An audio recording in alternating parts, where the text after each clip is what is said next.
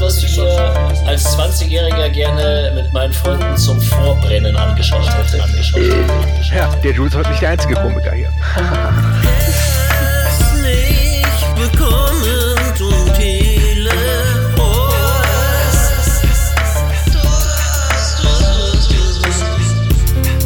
Ich bin der Neugestalter. Der Blutaltar. Der Blutaltar. Hört mich an. Hört mich ich bin laut. Ich bin laut. Dup, dup, dup, dir, dup, dup, dup. Herzlich willkommen.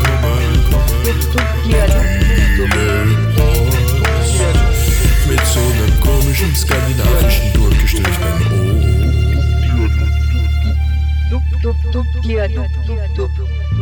Und somit herzlich willkommen zur ersten Hip-Hop-Folge des Telehorst, die lang erwartete, würde ich sagen, lang erwartete Hip-Hop-Folge.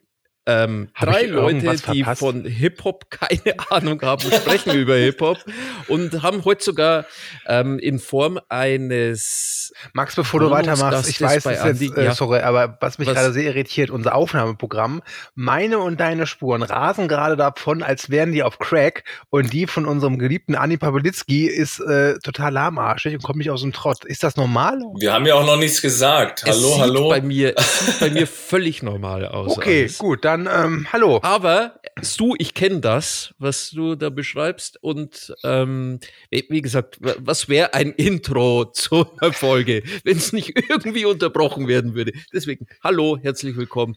Hier sind die drei Horstels plus Jules, dem äh, Freund von Andy, der heute endlich mal den Weg in Andys Minibar gefunden hat. so kann man sagen. Ja. Ja, Servus Jules. Servus, grüßt euch. Ich habe jetzt schon gerade so ein bisschen ähm, mich ein bisschen fremdgeschämt, weil ähm, der Jules ist nicht nur Rapper, deswegen ist er heute für das Thema hier eingeladen. Er ist auch Podcaster und ich hatte jetzt ein bisschen so, oh Gott, der denkt sich wahrscheinlich, was für Amateure, was passiert hier gerade? Und er hat mich ja auch schon gefragt, wie das hier läuft und ich hatte keine Antwort drauf.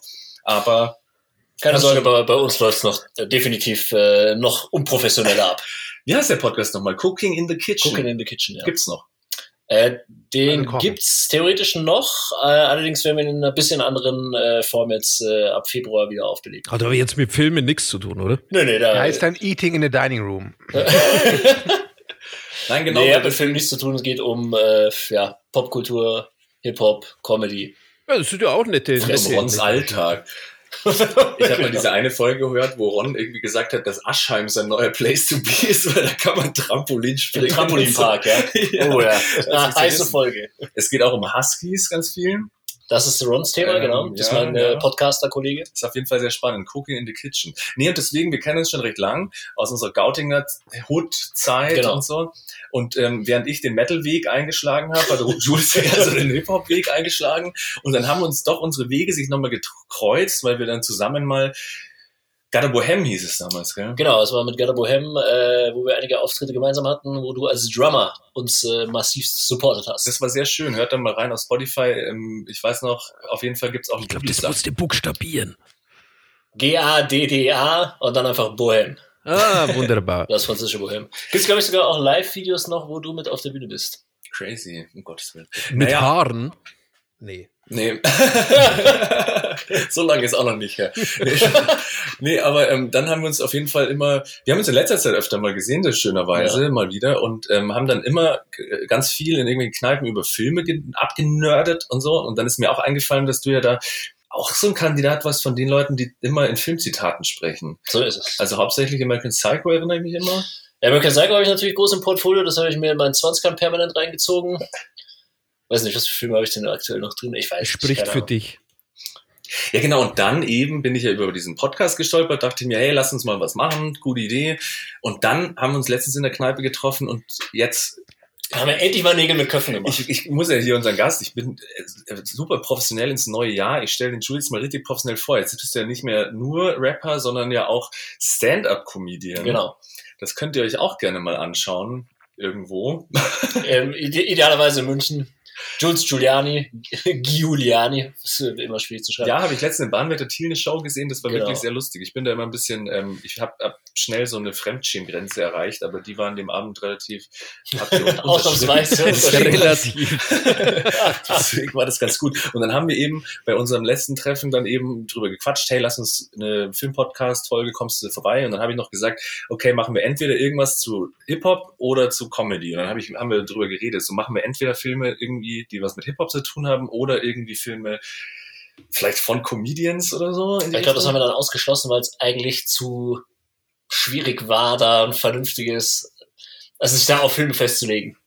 Ah, okay. Weil, keine Ahnung, nimmst du dann witzige Filme als Referenz quasi oder nimmst du Filme, in denen Comedians mitspielen, was auf fast alle Filme zutrifft, weil amerikanische Schauspieler meistens davor Stand-Up-Comedians waren. Also, aber dann haben wir das beerdigt und Bestes gesagt, Beispiel King, Ben Kingsley, vorstellen das Liste hauptsächlich ab den Stand-Up-Bühnen dieser Welt zu Hause. Ja, aber Ben Kingsley ist doch Engländer. Äh, Eng Engländer. äh, Engländer. Warum wollte ich jetzt Engländer mit französischem Akzent sagen? Wart ihr auch schon auf einem Brunch? Ich habe mich nämlich schon vorher beim Juice entschuldigt, falls ich heute irgendwelche Sprachprobleme habe. Ich war heute auf einem Brunch in Anführungszeichen eingeladen, was eigentlich nur ein Synonym ist für Daydrinking heißt es eigentlich. Ich bin, ich bin in der Masse zu eigentlich. Ja, genau, deswegen, ähm, ich werde mich jetzt dann später ein bisschen zurücklehnen und einfach den Jules reden lassen.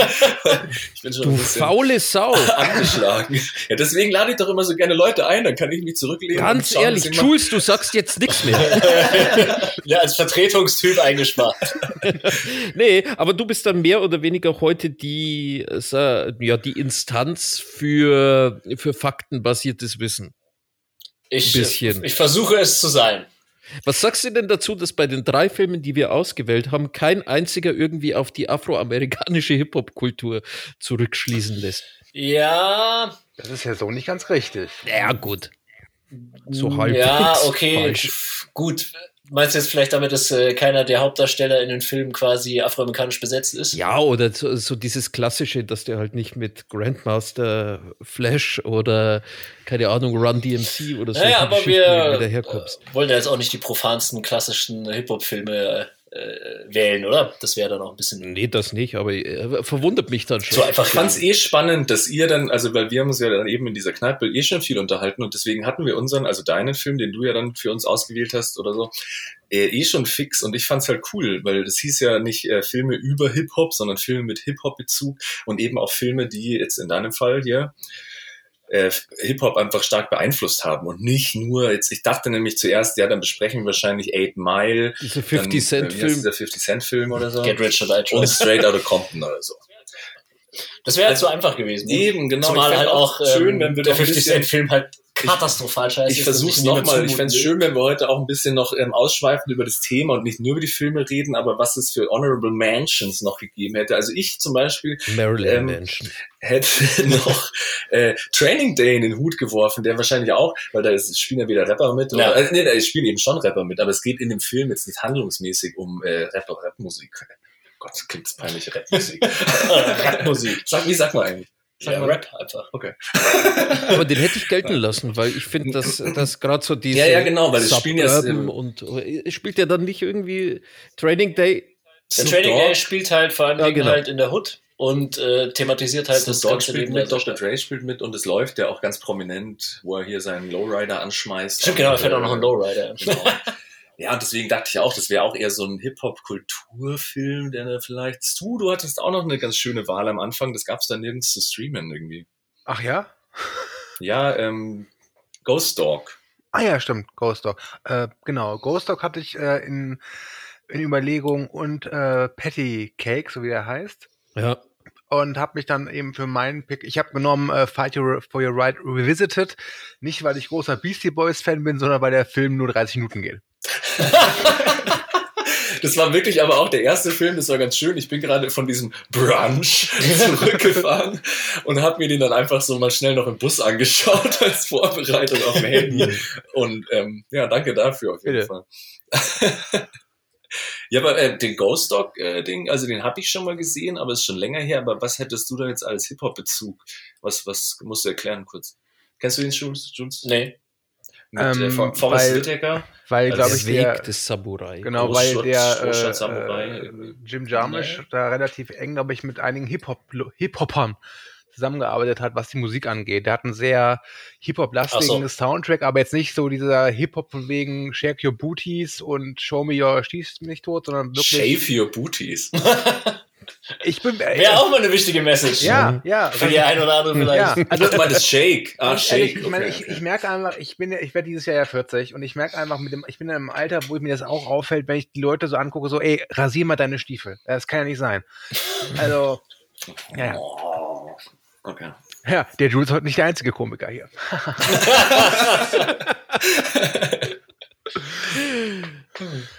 ja, er wird so. Ja, Max, was, was das, äh, du hast ja auch einen sehr interessanten Film mitgebracht, den ich noch nicht kannte. Ähm, hattest du noch, ähm, was, war das dein erster Pick, nenn ich es mal, oder hast du noch andere? Naja, die, du, wenn du in meinem Gehirn drin bist, dann ist es so, ich höre ein Thema und dann habe ich irgendwie schon fast so schlagartig den Weg, auf dem ich dieses Thema verfolge. Und das war jetzt bei mir tatsächlich so in Richtung, ich habe nach irgendwas gesucht. Gibt es nicht Fraktus für Hip-Hop oder sowas? Hm. Und ähm, ja, das ist dann Fraktus für Hip-Hop, würde ich sagen. Auf eine gewisse Art und Weise. Ne, und vor allem, ich habe mich gern daran zurückerinnert, an die Zeit, als das irgendwie durch, durch die ganzen Musikfernsehanstalten ging und die ganzen Promi-Geschichten. Also wir reden jetzt Ähm, gerade von I'm Still Here, oder was? Genau, ja, von Ja. I'm Still Here. Sorry. Hey, ich habe das ja damals überhaupt nicht mitgekriegt. Aber ähm, wir können ja auch erst eine Reihenfolge oder so festlegen und dann äh, jeden Film nach und nach besprechen oder so. Obwohl, Aber- wie gesagt, wir können, wir sollten eigentlich noch viel mehr. Jules, was hast du denn jetzt zum Beispiel? Ich meine, du hast den Film ja ausgewählt, also hier Scarface. Machen wir das dann nach und nach, wenn der Film drankommt und sprechen dann ein bisschen drüber? Wie machen wir das heute? Natürlich. Jules, störst dich, Ja, ich da mit euch? Nein, nein, alles gut. Ich würde eh sagen, Scarface äh, packen wir hinten ran. Da haben wir Ich hätte den Vorschlag, wir, wir gehen heute chronologisch der Länge nach. Okay, Ja, gut. dann ist relativ klar, welcher Film zuerst kommt. Ey, ich habe hier Notizen auf dem Handy, Wow, du hast dich mit Notizen vorbereitet. aber die eigentlich Du überhaupt nichts mit den, mit den Du kannst schreiben? mit den Filmen zu tun haben. Ich wollte jetzt, und jetzt schaue ich gerade erst drauf, ich wollte eigentlich das alles so schön einbinden, wo ich gesagt habe, dass du auch einen Podcast hast, wollte ich noch eine z- äh, zweite Podcast-Empfehlung raushauen, weil ich jetzt Rewatchables schon irgendwie ausgehört habe ähm, und dann einen Scarface-Podcast hören wollte, weil ich ähm, immer dann gerne, wenn wir so einen Film geschaut haben, so ein bisschen anhören, was die anderen Leute drüber sagen und so. Und da gab es keine guten. Und bis auf äh, Chat the Movies, das ist ein sehr guter Podcast, wenn man sich durchs Intro gekämpft hat und so. Die besprechen, da gibt es ja auch ganz viele Filme. Das habe ich mir irgendwie notiert, das wollte ich auf jeden Fall als Podcast-Empfehlung raushauen. Und dann wollte ich mich noch über Maverick aufregen. über Top Gun Maverick. Aber das passt jetzt natürlich hier gar nicht Du, mehr du so kannst das immer gern einwerfen. Es wäre du nicht also so, jede wir da, Plattform einfach nutzen, um diesen Film zu zerreißen. das. Was ist das für eine Scheiße gewesen? es, Also ist, wirklich. ja, es ist nicht so, dass wir hier irgendwie erstens mal einen roten Faden hätten. Okay, also bevor wir mit Hip-Hop-Filmen ja. anfangen, ich glaube, das ist ja we- weniger so ein Hip-Hop-Film. Außerdem Top Gun. Maverick hat ja auch immer irgendwas so mit dieser, ist ja auch wie bei einigen Teilen des Hip-Hop äh, wahrscheinlich auch so diese Maskulinität ein bisschen im Vordergrund. Habt ihr den gesehen? Maverick? Hast du ihn gesehen? Ich mir kürzlich angeschaut, ja.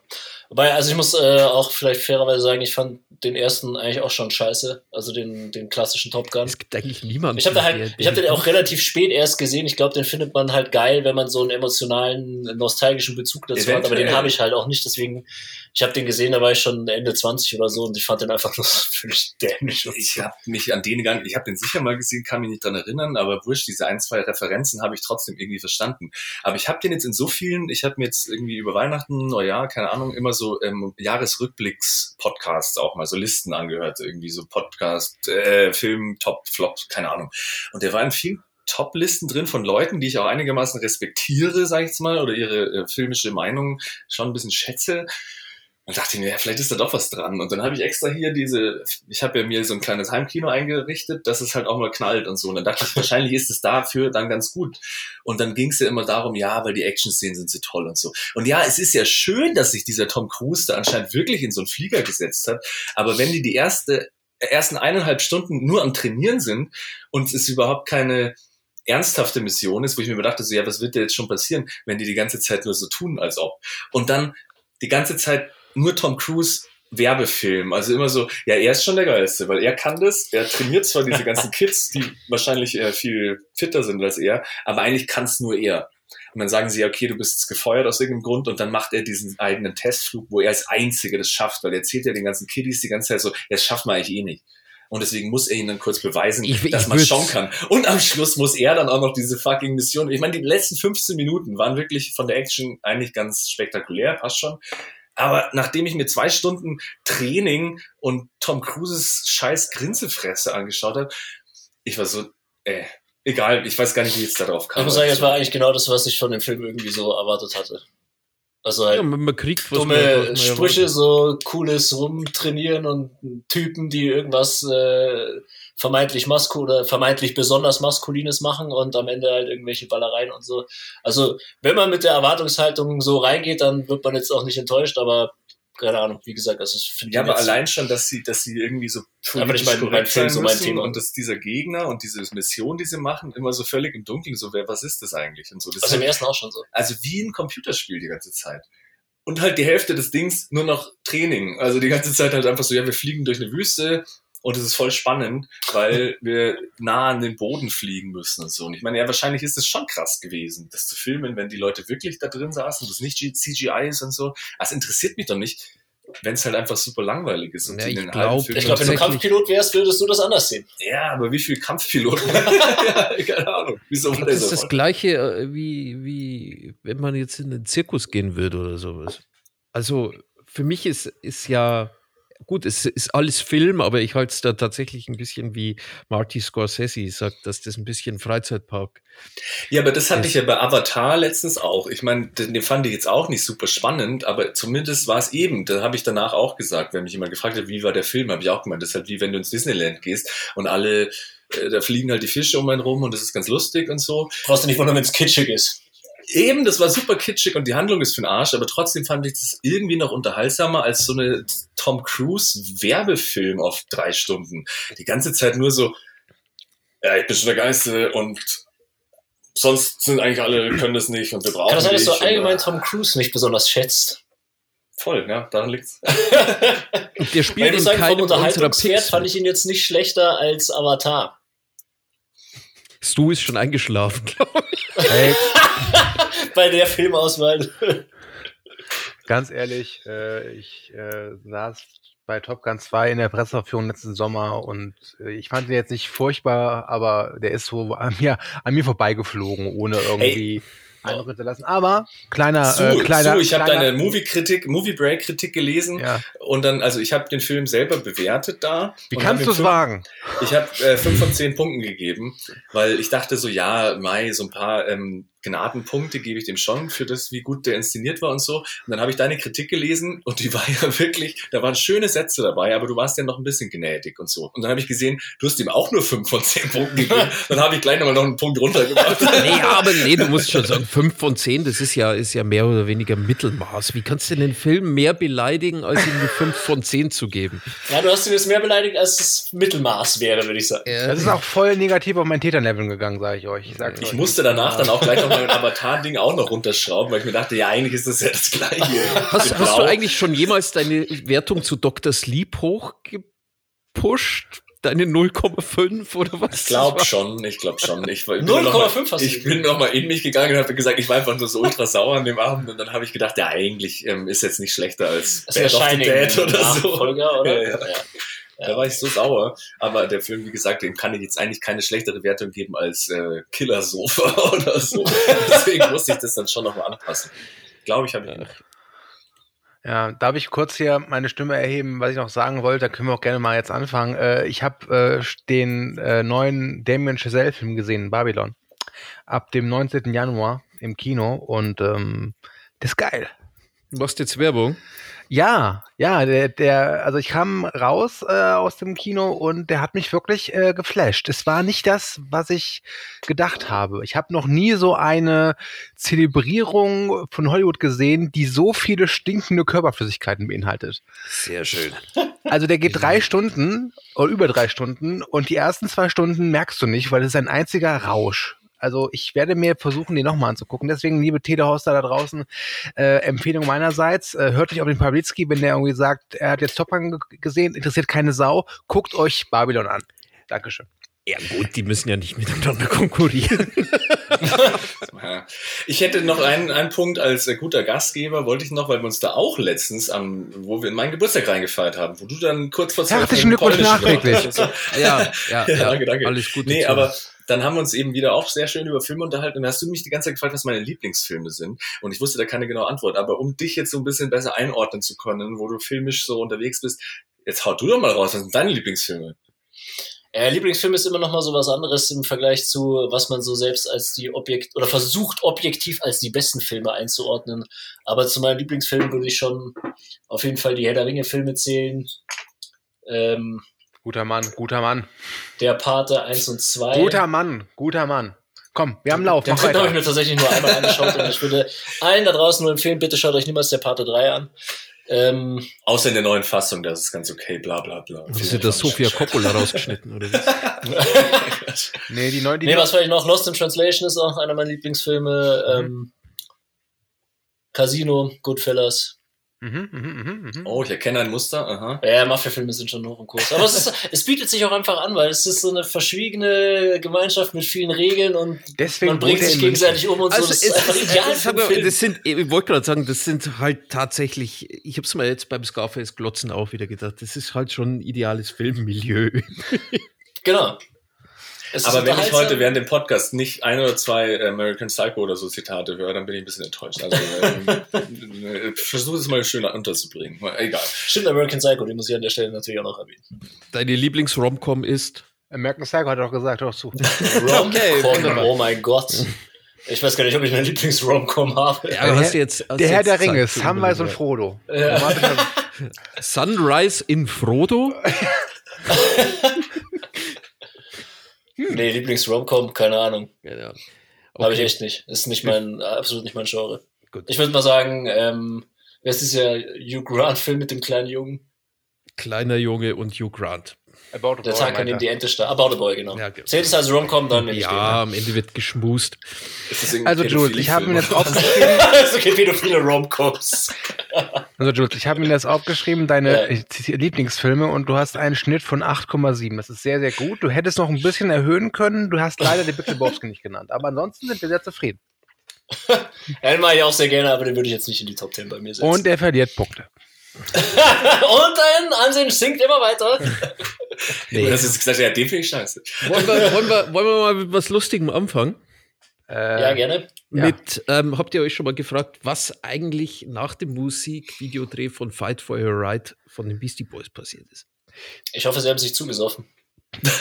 Naja, das Video sieht so aus, als hätten die das schon davor getan. Das ist schon, das ist, aber trinken sie überhaupt Bier oder kippen sie es eigentlich nur rum Ach, und das ist der dafür? Aufhänger. Also ich habe den, wie gesagt, jetzt vor kurzem erst im Bus äh, Oh Mann, relativ hey, spontan das erste Mal gesehen. jetzt. Und ich hatte jetzt irgendwie, ich hatte den Zusammenhang gerade nicht hergestellt. Was aber mache ja. ich überhaupt noch Überleitungen? Ey, wusstet ihr, dass Fight Your Right Revisited auch angelehnt ist an die Hip-Hop-Combo Beastie Boys? Ja, das habe ich im Titel zumindest gelesen. Bloß weil du seit neuestem lesen kannst und ein Handy hast. Ist dieser Film eigentlich irgendwie von den Beastie Boys initiiert Ja. worden? Ja, Ja. von Adam, ja, ja, wie, schreibt, wie spricht man den eigentlich aus? York? Ich, ich glaube York? ja auch, oder? Einfach ja auch. Also bei Beastie Boys können mich leider nicht als äh, Spezialisten ranziehen, weil Na äh, toll. da stecke ich nicht so drin. ist irgendwie keiner. so Beastie. Boys ist leider bei mir auch eine von diesen Bands, die mich nie so wirklich interessiert hat, obwohl ich immer sage, okay, ich merke, die sind schon zu Recht da draußen gefeiert. Ja, die sind mir Aber- super sympathisch und so und ich finde es auch alles cool, was die machen, aber das war auch, glaube ich, irgendwie so ein bisschen vor meiner Zeit. Ja, der muss doch immer aufpassen, wenn dir irgendwas super sympathisch ist. Wenn du nicht aufpasst, machst du mit diesen zwei Jungs dann plötzlich einen Podcast und weißt nicht warum. Das ist, muss man wirklich aufpassen. Ähm, Stimmt, eigentlich musst du auch noch ein bisschen so einen Hip-Hop-Umriss geben. Das, ähm, so, so ein kleines Referat hast du vorbereitet vielleicht? Ja, ja, natürlich. Okay, Also, also, er schauen uns mal das Jahr MC, 1969. MCA, Adam York, York, York, Jauch, ähm, MCA. Der Jauch. MCA. Äh, und Der hat das praktisch geschrieben, initiiert und sowas. Und ich glaube, Und ich- es war auch kurz bevor er äh, Gestorben dann gestorben ist. Mhm. Genau, ich habe auch mal irgendwo gelesen, ich weiß nicht, ob es stimmt, dass er das gemacht hat. Da war ihm schon klar, er hat Krebs. Ja. ähm, wohl auch äh, unheilbar. Ja, das stand auch in den YouTube-Kommentaren. Habe ich einen Kommentar gelesen. äh, Das ist total beeindruckend, dass er es gemacht hat, während er gegen den Krebs gekämpft hat und so. Und Ja, der sah da am. Ende auch, also tatsächlich, die haben ja dann am Ende, äh, tauchen sie ja kurz auf, die Beastie Boys, als die drei Cops. Ähm, der sah da schon sehr klapprig aus. Also meine Recherche ähm, beschränkt sich auch dieses Mal auf die YouTube-Kommentare unter dem Video, weil den Film gibt es auf jeden Fall auf YouTube in kompletter Länge. In diesen kompletten Ungeschnitten. 29 Minuten könnt ihr den auf YouTube anschauen. Aber es macht Spaß. Ich wusste, wie gesagt, gar nicht, was mich erwartet. Und man könnte den Film ja auch nennen ähm, Cameo der Film oder so. Also wer da aufläuft, das ist ja großartig. Aber ich, find's glaube, auch, es ist ich habe erst gar nicht gecheckt, dass Elijah Wood da mitspielt. Ich dachte mir die ganze Zeit so, der Typ schaut ja aus wie Elijah Wood. Was soll denn das? Könnte es vielleicht sein, dass es Elijah ist? Könnte das sein, ja? Aber wirklich, Nee. wo sie dann in diese Kneipe dann reinkommen, irgendwie ums Eck und dann ist da irgendwie, äh, wie heißt dieser weiße alte, äh, weiß, weißhaarige Ted alte Danson. Genau. Und dann ist auch noch Steve Buscemi irgendwie so der Barkeeper und sagt halt nicht mal was. Aber alle stehen rum und dann sitzt Laura, Dern einfach noch vor der Kneipe und sagt nichts und so. Und einfach wird jeder mal kurz in die Fresse gefilmt und alle so, ja, wir sind halt auch hier. Was ist das für ein Ich glaube, es ist ein Tribute tatsächlich an, Ja. an Adam. MCA. Ach so. Also ich würde so, sagen, Tribute natürlich an die geben. Beastie Boys, aber ich glaube tatsächlich, dass ja, was ist das für die, man muss ja immer sagen, äh, die Beastie Boys sind, glaube ich, aus sehr New York äh, Urgesteine. Ich bin mir nicht Ja, ja. ganz sicher, ähm, welcher, welcher Stadtteil und sowas. Aber ähm, ich glaube, dass die da auch ein bisschen halt so Stadtprominenz und Geklüngel und ich meine, die haben da auch ihre Freunde, bla bla bla. Ja, also ähm, irgendeinen gewissen Legendenstatus haben die natürlich schon. Also es ist, ich meine, jeder auf der Welt kennt Beastie Boys. Was waren die Hits? Äh, Five Boy Ride for Party, Sabotage kennt man noch? Mehr kenne ich gar nicht, glaube ich. Intergalactic. Und ich, Ah, ja, Intergalactic. und ich habe mir sagen lassen, jemand, der von Musik deutlich mehr Ahnung hat als ich, dass ihr Album Paul's Boutique zwar damals ziemlich gefloppt ist, aber gerade was so Sampling angeht, wohl ein Vorreiter war. Du, mir hat auch die Musik, die jetzt da im Kurzfilm angespielt wurde, äh, also ich weiß nicht, keine Ahnung, ich glaube, dass mir die Beastie Boys jetzt, da ich älter bin, besser gefallen oder ich ein bisschen, ja, klingt jetzt doof, aber ich, vielleicht, vielleicht weiß ich diese, diesen Einsatz der Samplings ein bisschen mehr zu würdigen, als ich das irgendwie da, für mich waren das halt vorher, also als ich selber jung war, ähm, einfach so drei so Menschen, die immer in eine Fischaugenlinse rein performt haben. Ja, da muss ich jetzt mal ein bisschen fragen, obwohl wir ja keine Spezialisten hier am Start haben, aber jetzt zum Beispiel das Fight for Right Ding, aber wann war das und so? Weil ich weiß noch, 85. okay, und wann war Run DMC mit Aerosmith, diese Geschichte? 85 oder so. Ja, weil ich dachte, äh, gelten die oder die anderen als, als diese Crossover-Erfinder, sag ich jetzt mal? Also Beastie Boys haben mit Crossover nichts zu tun. Also Ron Ja, aber die haben doch DMC und dieses- Walk This Way mit Aerosmith war 86, also fünf Jahre Ja. danach. Nein, aber dieses ähm, Fight for Right ist ja schon eher so ein Rock-Metal-Song schon fast. Ja. Und die kommen ja doch eher so aus der Hip-Hop-Richtung. Und ich dachte, dass diese. Nee, die kommen aus der Punk-Richtung, stimmt's du? Das ist absolut richtig, Max. Ähm, das wissen viele nicht. Die Beastie Boys waren nicht von Anfang an Hip-Hopper. Die haben wirklich als Punkrocker angefangen. Danke, du. Ja, aber ich und meine, sie ins haben, Studio. sie haben diesen Einfluss da vielleicht mit rein vermischt oder so. Und deswegen wusste ich jetzt gerade nicht mehr, ob das vielleicht dieses neue, dieses. Nee, die waren halt eine, Besondere war- eine ganz normale Band, die dann halt irgendwie sowas wie Deichkind. Deichkind hat am Anfang Hip-Hop gemacht, jetzt machen sie Scooter. Ich habe mit klassischen französischen Chansons angefangen. Jetzt mag ich. Gibt's sowas eigentlich? In die Kommentare bitte die größten Verwandlungen von, keine Ahnung, was weiß ich. Ich habe ja tatsächlich äh, letztlich für, äh, let- letztens für ein paar Freunde einfach mal einen Scooter-Song, ich glaube Maria, einfach auf Deutsch übersetzt, einfach vorgetragen. Dahinter so ein bisschen Piano geklebt, weil das kam ganz gut an. Vor Mhm. allem das Dub, Dub, Dub, die der Dub, Dub, Dub. Viel mehr war es wahrscheinlich textlich auch nicht, oder? Da waren, nee, da waren wirklich schöne Texte drin. Irgendwie sowas wie, ich bin der Neugestalter, der Blutaltar. Hört mich an, ich bin laut, ja, dub, dub, dub, dir, dub, dub, dub. Da müsste man darauf achten bei so alten, ich weiß nicht, ob er es immer noch macht, aber Scooter hat früher in seine Songs immer so ein, ähm, also so ganz unten untergemischt, so ein Stadion-Gejubel, Gegröle Ja, reingehauen. stimmt, ja. Mhm.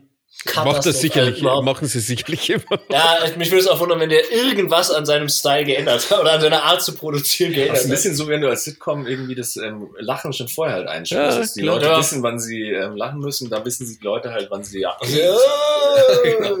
Aber äh, um, um mal den Bogen zu spannen, Taylor Swift hat doch auch als Country-Musikerin begonnen, oder? Ist sie nicht immer noch quasi Country-Musikerin?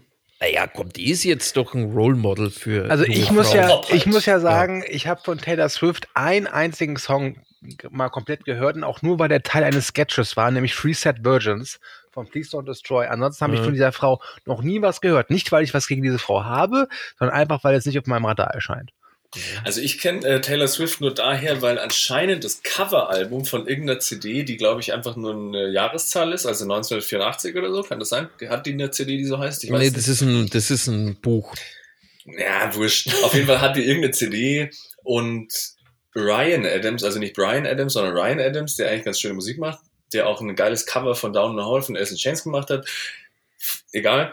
Der hat wohl anscheinend eine komplette Taylor Swift CD gecovert oder so. Einfach so zum Spaß, Mhm. relativ aktuell. Und das soll so wohl sehr gut sein. Aber wer sonst Taylor Swift ist und was die macht, weiß ich leider nicht. Okay. Also ob sie jetzt Country macht oder Ja, also Fall kann auch nicht mehr Input. Ich weiß nur, dass man sie in Fachkreisen Tay Tay nennt Aha. und damit enden auch schon meine Informationen über diese Frau. No, ist keine schlechte. Wer ist denn gerade so angesagt im Hip-Hop, Jules? Ich, ich versuche jetzt einfach mal, weil der Film gibt es, haben wir eigentlich schon eine Na komm, Handlungszusammenfassung also die Handlungszusammenfassung Das ist, ist- ja eigentlich der Titel, oder? Also äh, wir haben, wir haben das berühmte Musikvideo zu Fight for Your Right ist ja, die Beastie Boys kommen auf eine Hausparty und äh, seitdem sie dann da sind, zerlegen sie die, die Wohnung, weil sie praktisch das Right to Party ja verkörpern Einfordern. Einfordern und die zerlegen dann die Wohnung und dann beginnt praktisch dieses Fight for Your Right Revisited damit, dass die drei Darsteller ähm, Seth Rogen als MCA, Elijah Wood als einer von den anderen Beastie Boys und der Danny McBride als noch einer, äh, die äh, halt die Beastie Boys da darstellen. Die kommen dann aus dieser Wohnung raus und treffen dann im Hausflur auf die Eltern von ähm, dem Typen, der diese Hausparty gibt in dem Musikvideo. Und von da an haben wir eigentlich mehr oder weniger. Ich glaube, Tim Fachten oder so heißt er, ne? ja, Tim Faken, genau. Was sehr, sehr lustig ist. Und äh, Der ganze Film wirkt eh eigentlich eher wie so ein, ähm, also Film kann man es ja kaum nennen, ist eher so ein, so ein SNL-Sketch oder sowas in Ja. die Richtung. Also wie sie da so rum sich aus, rauswinden wollen mit Sledgehammer und sonst was und so. Es ist sowas, was ich mir als 20-Jähriger gerne mit meinen Freunden zum Vorbrennen angeschaut hätte. ja, Oder? Es ist ein Film, der- zu dem man sich Ey, ich reinstellen kann, bevor man auf eine Party hier. Fight for Right for Party und dann dachte ich mir auch, scheiße, hätte ich den vor einer Woche gesehen, wo ich meine Geburtstagsfeier hier in diesem Raum, wo du gerade sitzt, gemacht habe und so und sich dann die fucking Nachbarn wieder beschwert haben, dachte ich mir auch so, dieser, dieser Song ist eigentlich mein Mantra jetzt, also ich habe mir auch vorgenommen, ich werde jetzt mal für mein Fight, äh, mein Reit to Party ein bisschen fighten, weil diese Muss man Beschwerden gerade in Nachbarn, Äh, das ist ja in München. Da muss man für das Recht wirklich noch kämpfen. In Berlin wird es ja quasi in die Wiege gelegt, aber hier ist das eine andere Nummer. Aber steht dieses Right to Party in, in, in so einem Grundgesetz oder so? Kann man das da mal reinschreiben? Ich weiß nicht. Also im Moderecht gibt es doch tatsächlich irgendwelche so Feier. Also ich gehöre jetzt schon fast zu Erlaubnissen. der, zur Spießer-Generation. Ich bin ja eher so jemand, der dann mal mit dem Besenstiel nach oben klopft. Bist du der Typ, der meine Eltern angerufen hat und sich beschwert hat? Nee. Aber ich habe hier viele Studenten-WGs, glaube ich, entweder in der näheren Umgebung oder so. Und ich krieg da schon öfter mal mit, dass da das Right to Party, vor allem nachdem Corona beendet war, äh, dann eingefordert wurde. Und das streckenweise an Dienstagen um halb zwei Uhr morgens, wenn ich am nächsten Tag in die Arbeit. Also, das geht dann nicht. Naja, Ich auch- kann jedem immer nur empfehlen, mit Oropax zu schlafen. Mache ich seit vier Jahren. Ja, aber dann höre ich den Wecker nicht. Das ist ja das Schöne daran. Jules hat übrigens auch, das müsst ihr euch anschauen, einer seiner neuesten Hits, abgesehen vom Hip-Hop, äh, fand ich dieses, ach nee, das war sogar ein Song, diese Homeoffice-Hymne. Achso, ja, das ist schon drei Jahre jetzt alt. Alter, ich habe kein Zeitgefühl. Naja, egal. Aber um jetzt nochmal auf den Beastie Boys Kurzfilm zurückzukommen, gut, und dann, äh, äh, dann hast du halt 25 Minuten lang, wie sie zu verschiedenen Beastie Boys äh, Songs performen und äh, da eigentlich nur durch eine Filmkulisse gehen und am Ende dann auf ihr auf ihre zukünftigen Ichs treffen und die in einem Dance Battle herausfordern. Aber es ist irgendwie schön inszeniert. Also es macht äh, Spaß, den anzuschauen. Ja. Ja, ich dachte mir teilweise schon, muss ich mir jetzt wirklich fünf Minuten anschauen, wie die sich gegenseitig ins Gesicht pissen oder so. Okay, die Szene war vielleicht etwas zu lang. Ja. ja, der Film dauerte wirklich nicht lang, aber ich saß so im Bus und dann hat sich so jemand neben mich gesetzt und dann habe ich schon so das Handy so ein bisschen weggedreht. so, was- Was schaut sich der eigentlich an?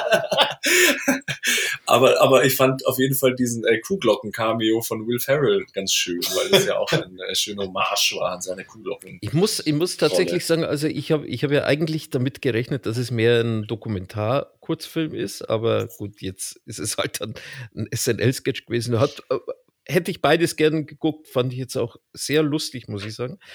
Und, aber es gibt ja auch, glaube ich, seit zwei Jahren oder vor zwei Jahren, ich glaube auch während der Pandemie, kam ein, äh, eine Beastie Boys Doku auf Apple. Apple TV Plus raus, oder? Ja. Und die ist dann, die ist dann Da eine klassische Hat Doku. irgendjemand Apple TV von euch eigentlich? Äh, ich würde es gerne mal ausprobieren, aber die Säcke wollen eine Kreditkarte dann von mir sehen. Ich habe keine Kreditkarte und ich sehe es auch nicht ein, mir für Apple TV Plus mir eine zu holen. Ich kenne auch, ich kenne irgendwie niemanden, der Apple TV nutzt. Ich habe irgendwie so eine App, ähm, weil ich mal irgendwie für eine Telestammtisch damals äh, irgendwie diese Billie Eilish-Doku äh, rezensieren sollte und da habe ich irgendeinen Zugang gekriegt. Und ich weiß gar nicht mehr genau. Irgendwie Seitdem- hatte ich dann Zugriff auf seitdem- alles. Und dann weiß gar nicht mehr. Und dann da hatte ich kein. Geld mehr. Nee, ich glaube, ich zahle dann. Ja, muss ich nochmal nachschauen. Ich dachte immer, das wäre die, die, die, diese iCloud, die so teuer ist. aber Dabei hast du dann nur zwei Gigabyte.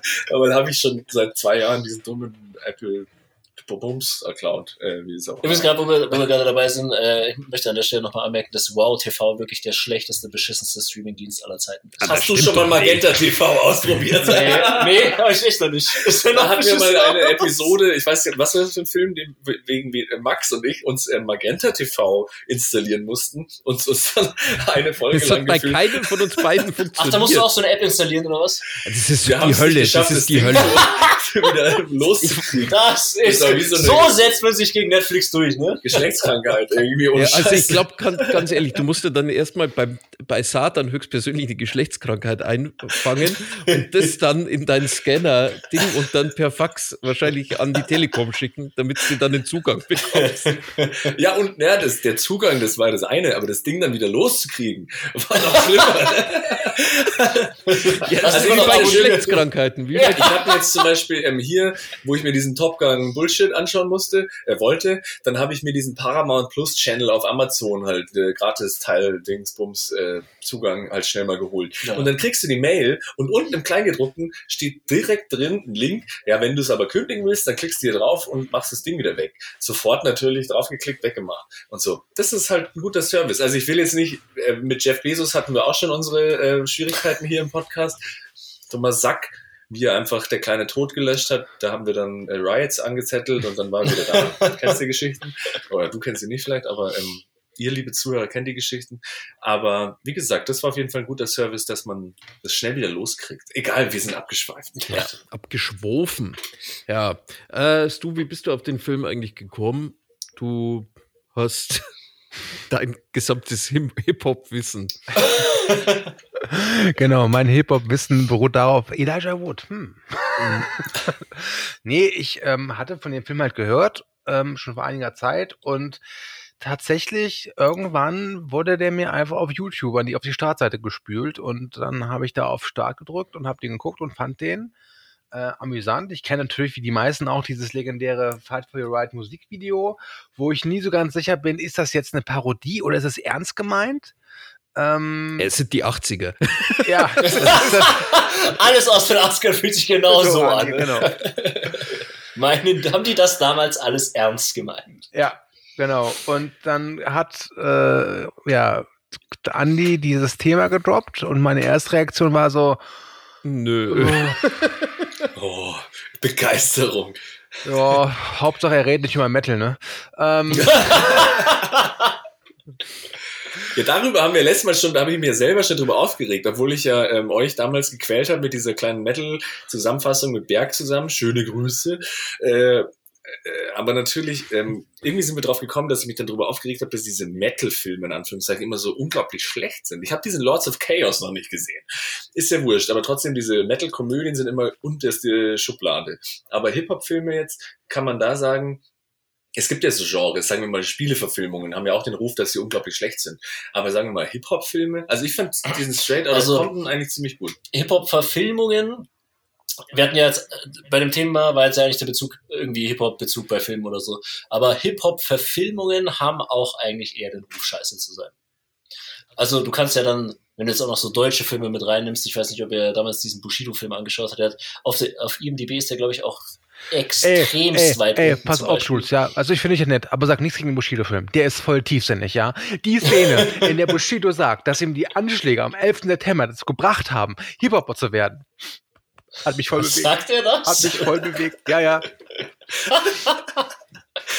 Ähm, nee, aber ähm, du hast ja dann auch noch, also der Eminem-Film 8 Mile so, okay, Der soll ja gar Der nicht ist so, noch also ganz hat der- gut so, Ja, ist der gut. aber jetzt der 50 Cent Film zum Beispiel ist eine absolute Katastrophe. Äh, Straight Outta Compton ist, sticht da wirklich so ein bisschen raus, ähm, weil der einfach gut ist so. Ist Hm. Mile ist schon auch so eine Art Biopic von Eminem, oder? Nee. Ja, 8 Mile ist, ähm, also er, er heißt ja auch nicht Eminem in dem Film und so und es ist äh, inspired by true events, wie man so schön sagt, aber es ist jetzt nicht seine Lebensgeschichte. Was ich auch irgendwie besser finde, als wenn es immer so, äh, weil Leute, gerade im Hip-Hop neigen die Leute dann dazu, es unbedingt immer eins zu eins so nacherzählen zu müssen äh, oder so zu erfinden, wie sie ihre Biografie erfunden haben. Aber äh, ein guter Film macht's ja, macht die Dramaturgie und das Ganze aus so und da ist es mir dann eigentlich wichtiger. Von mir aus können sie Lügen erzählen, Hauptsache es sind unterhaltsame Lügen. Dann willkommen im Ja, aber der Telehaus. 50 Cent Film zum Beispiel. 50 Cent Film, ist das sein Leben oder ist es ein, keine Ahnung. Nee, der Also war der scheint, damals der auch. scheint wohl sehr authentisch zu sein, aber ähm, ich glaube, da ist es ja auch so ein bisschen, ich weiß, er heißt auch, glaube ich, gar nicht 50 Cent und so in dem Ja, Film. Also ist auch wieder so halb inspiriert, Ja. aber ja, weiß ich, ich habe mir den einmal angeschaut, ich fand den so unsagbar scheiße einfach. Was gibt's noch? Ich habe keine Ahnung. Also mir fallen da. Meinst ich habe ehrlich ein- gesagt sowas auch gar nicht mehr an. Also wenn jetzt dann irgendwie wie jetzt bei äh, Straight Outta Compton, wo ich dann halt, den hätte ich mir auch nicht angeschaut, wenn ich jetzt nicht mitbekommen hätte, dass der überall so gute Kritiken und so bekommen hat, weil äh, das ist mir einfach zu. Ich, nur weil ich irgendwie die Musik von jemandem feiere, schaue ich mir nicht gleich einen Film über den an, wenn ich weiß, dass der nicht gut ist. Hm. Ja, ich finde, ich finde was, was, was tatsächlich Es gibt irgendwie Tupac-Film. aber Es gibt, interessant. glaube ich, einen Tupac, oder es gibt einen Tupac-Film. Aber nicht Mad Max 3, sondern Nee, äh, nein, ach so, das das stimmt, den hätte man sogar auch mit reinnehmen können. Ähm, nee, es ist auch so ein Schwachsinn halt einfach, so eine dämliche Verfilmung. Ja. Wenn dann schaust, du, die Dokus sind halt gut so. Keine Ahnung, die Biggie-Doku, die es auf Netflix gibt zum Beispiel, so, die kann man sich auf jeden Fall reinziehen, die ist sehr cool. Hätten wir drei Dokumentarfilme raussuchen sollen. Apropos Dokumentarfilme. Oh, oh, Oh, ich schieße die Überleitung gerade. oh, Max, da steht ja die, die Überleitung. Ich habe nämlich du vorher was, schon, Andi, du kannst wo mir am Arsch lecken. Seit, seit Folge 1 mache ich Überleitungen. Jetzt kommt Jules einmal mit so einer Überleitung, die tatsächlich, die liegt auf dem Servierteller. Die muss er nicht mal, die muss er nicht mal laut sagen. Die, die ist eigentlich so klar. Unausgesprochen Und dann liegt er da Jubel, Jubelarien. Entschuldigung, Entschuldigung. Du kannst mich mal. Also eigentlich, eigentlich, Max, eigentlich. Ich habe ich hab schon öfter deine ähm, Überleitungen erwähnt und gefeiert, Ich bevor ich sie dann kaputt gemacht habe. Also eigentlich müsste es jetzt so sein, ja. Nachdem, nach der Überleitung müsste ich auf Pawlitzki-Modus schalten und dann sowas sagen wie, ey, was ich ja spannend finde und damit komplett erstmal alles, alles, was Max aufgebaut hat, in dem Fall Jules, ja, wichtig machen mit irgendeiner Frage zu dem Film, der eigentlich abgeschlossen ist. Sowas wie, sag mal, was ich ja spannend finde, kann es wirklich sein, dass in Fight for Right Revisited wirklich keine einzige Rolle von einem Nicht-Promi gespielt wird? Nee, hey, weißt du, was mir gerade einfällt? Ähm, Stu, ich muss dir noch danken. Weil du hast mich, ich habe schon vor längerer Zeit gehört, dass Hirokazu Koreeda eine Netflix-Serie macht, gell? Und ich habe jetzt, du hast mich zum Glück darauf hingewiesen, dass die jetzt endlich mal startet. Und ich habe mich die letzten zwei Tage immer so zum Einschlafen mir das angeschaut und es ist wirklich meine neue Lieblingsserie. Und die wird so untergehen, weil da gibt's weder Superhelden noch irgendwie ähm, Comic-Helden, sonst was und so. Und es ist so geil. Schaut euch das an. Die heißt The Makani oder so. Das ist echt super, dass dein Lieblingsserie noch nicht mehr den Titel weiß. Das ist top. ja, es ist auch ein bisschen schwierig.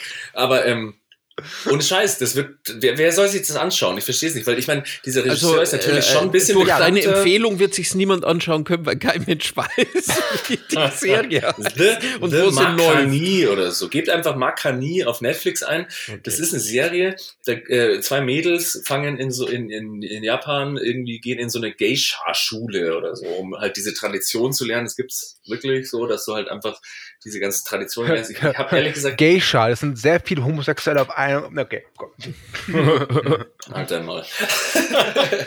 naja, und die eine ähm, schafft es halt einfach nicht, sich an diese strengen Regeln zu halten und die wird dann mehr oder weniger rausgeschmissen, aber dadurch, dass sie so gut kochen kann und diese Geishas da einfach die ganze Zeit ähm, sich die ganze Zeit nur so Fertignudeln bestellen oder so und irgendwann brennt die Küche ab und sie rettet dann diese ganze Situation und kocht denen dann was und dann sagen alle so, boah, das war der Hammer und dann darf sie doch bleiben und sie zieht auf den Speicher und bekocht dann diese ganze Schule. Es klingt sowas von unspektakulär und in der Absolut. Serie passiert auch wirklich überhaupt nichts.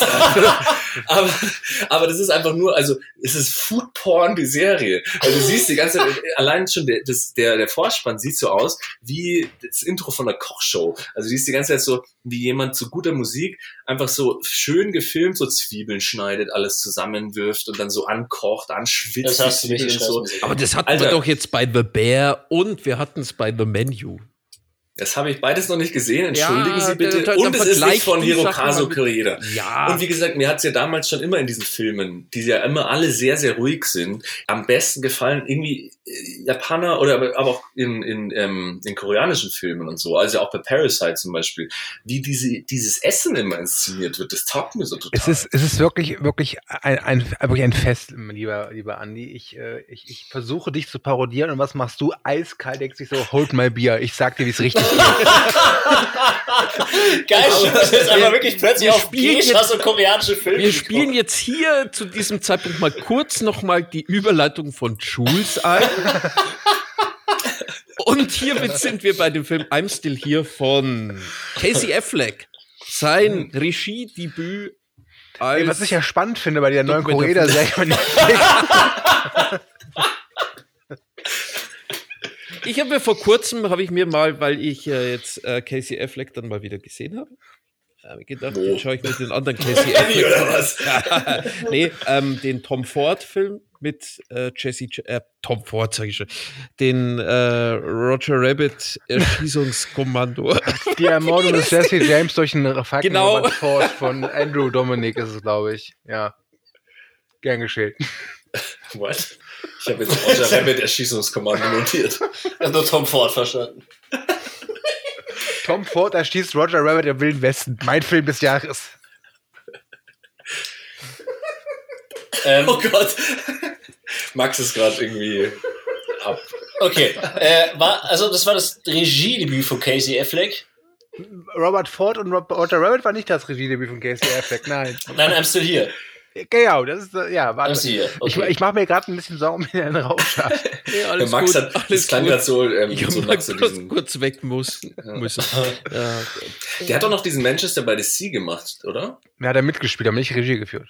Ach so, Entschuldigung. Ich glaube, Okay, Regie ich hat er jetzt zwei oder drei Einträge. Der wird auch, ne, der wird auch nichts mehr machen, weil, dem, weil, weil, weil, weil, weil der keine Kohle mehr bekommt. Der wurde gemetut. Ja, oder weil ihn alle hassen wegen diesem Projekt, Hä? das wir jetzt gleich besprechen. Ach, wegen, ja wegen den Anzeigen da bei I'm still here, oder was? Ja, Kann ich mir vorstellen. Ich hatte das nur im Wikipedia-Artikel gelesen, dass da irgendwelche Klagen kamen. ja, ich glaube, dass das. Obwohl der Film auf mich völlig seriös gewirkt hat. Also stimmt, bevor wir, ähm, also hier, Max bespricht jetzt I'm still here. Entschuldigung, Ja, wenn ich dich unterbreche. Aber nicht deinem allein, Nachflash und so. bitte. Aber ähm, wer, hat- also du kanntest ihn ja offensichtlich schon. Äh, Stu wahrscheinlich auch, weil der kennt alles. Aber Stu, äh, Jules, kanntest du Nee, ich muss sagen, das ist vollkommen an mir vorbeigegangen. Ich habe immer dieses Poster gesehen und ich habe schon mal gehört, ungefähr worum es geht, aber jetzt, wo ich ihn wieder geschaut habe, habe ich so ein bisschen vergessen, was es ist. Ich habe natürlich schon gewusst, okay, ähm, hier äh, Fake-Doku, Joaquin Phoenix und so, aber ich habe das damals auch nicht mitgekriegt und ich habe vor allem nicht mitgekriegt, dass es anscheinend wirklich eine Frage war, ist das jetzt echt oder nicht und so. Ich weiß nicht, wie, ich weiß tatsächlich nicht mehr, wie lang das angehalten hat, dass es so in der Schwebe war. Zum, meint er das ernst? Aber das war kurz nach. Ähm, 2008. Ja, und was- 2008 war doch der als er Johnny. Cash gespielt hat. Genau, er hat, Genau, er hat danach diesen Two Lovers gemacht und da bei der Promotion dabei 2008 hat er das erste Mal halt gesagt, Leute, ich bin jetzt Hip-Hopper. Ähm, nimm- nehmt das bitte ernst, bitte nennt mich JP und dann hat er ja noch dieses legendäre äh, Interview mit David Letterman, äh, Mhm. was auch wirklich immer noch herausragend amüsant ist. Äh, das war dann so der, ich würde sagen, der öffentliche Startschuss. Und das Interessante war ja wirklich, dass die meisten auch immer davon ausgegangen sind, ja, der verarscht uns. Und auch wenn ich jetzt, ich habe den Film tatsächlich heute zum zweiten Mal geguckt, also bevor wir den Horst angefangen haben gegen sechs, war der Film gerade mal so 20 Minuten vorbei bei mir. Ähm, und ich finde den nicht so geil, bei der Zweitsichtung zumindest.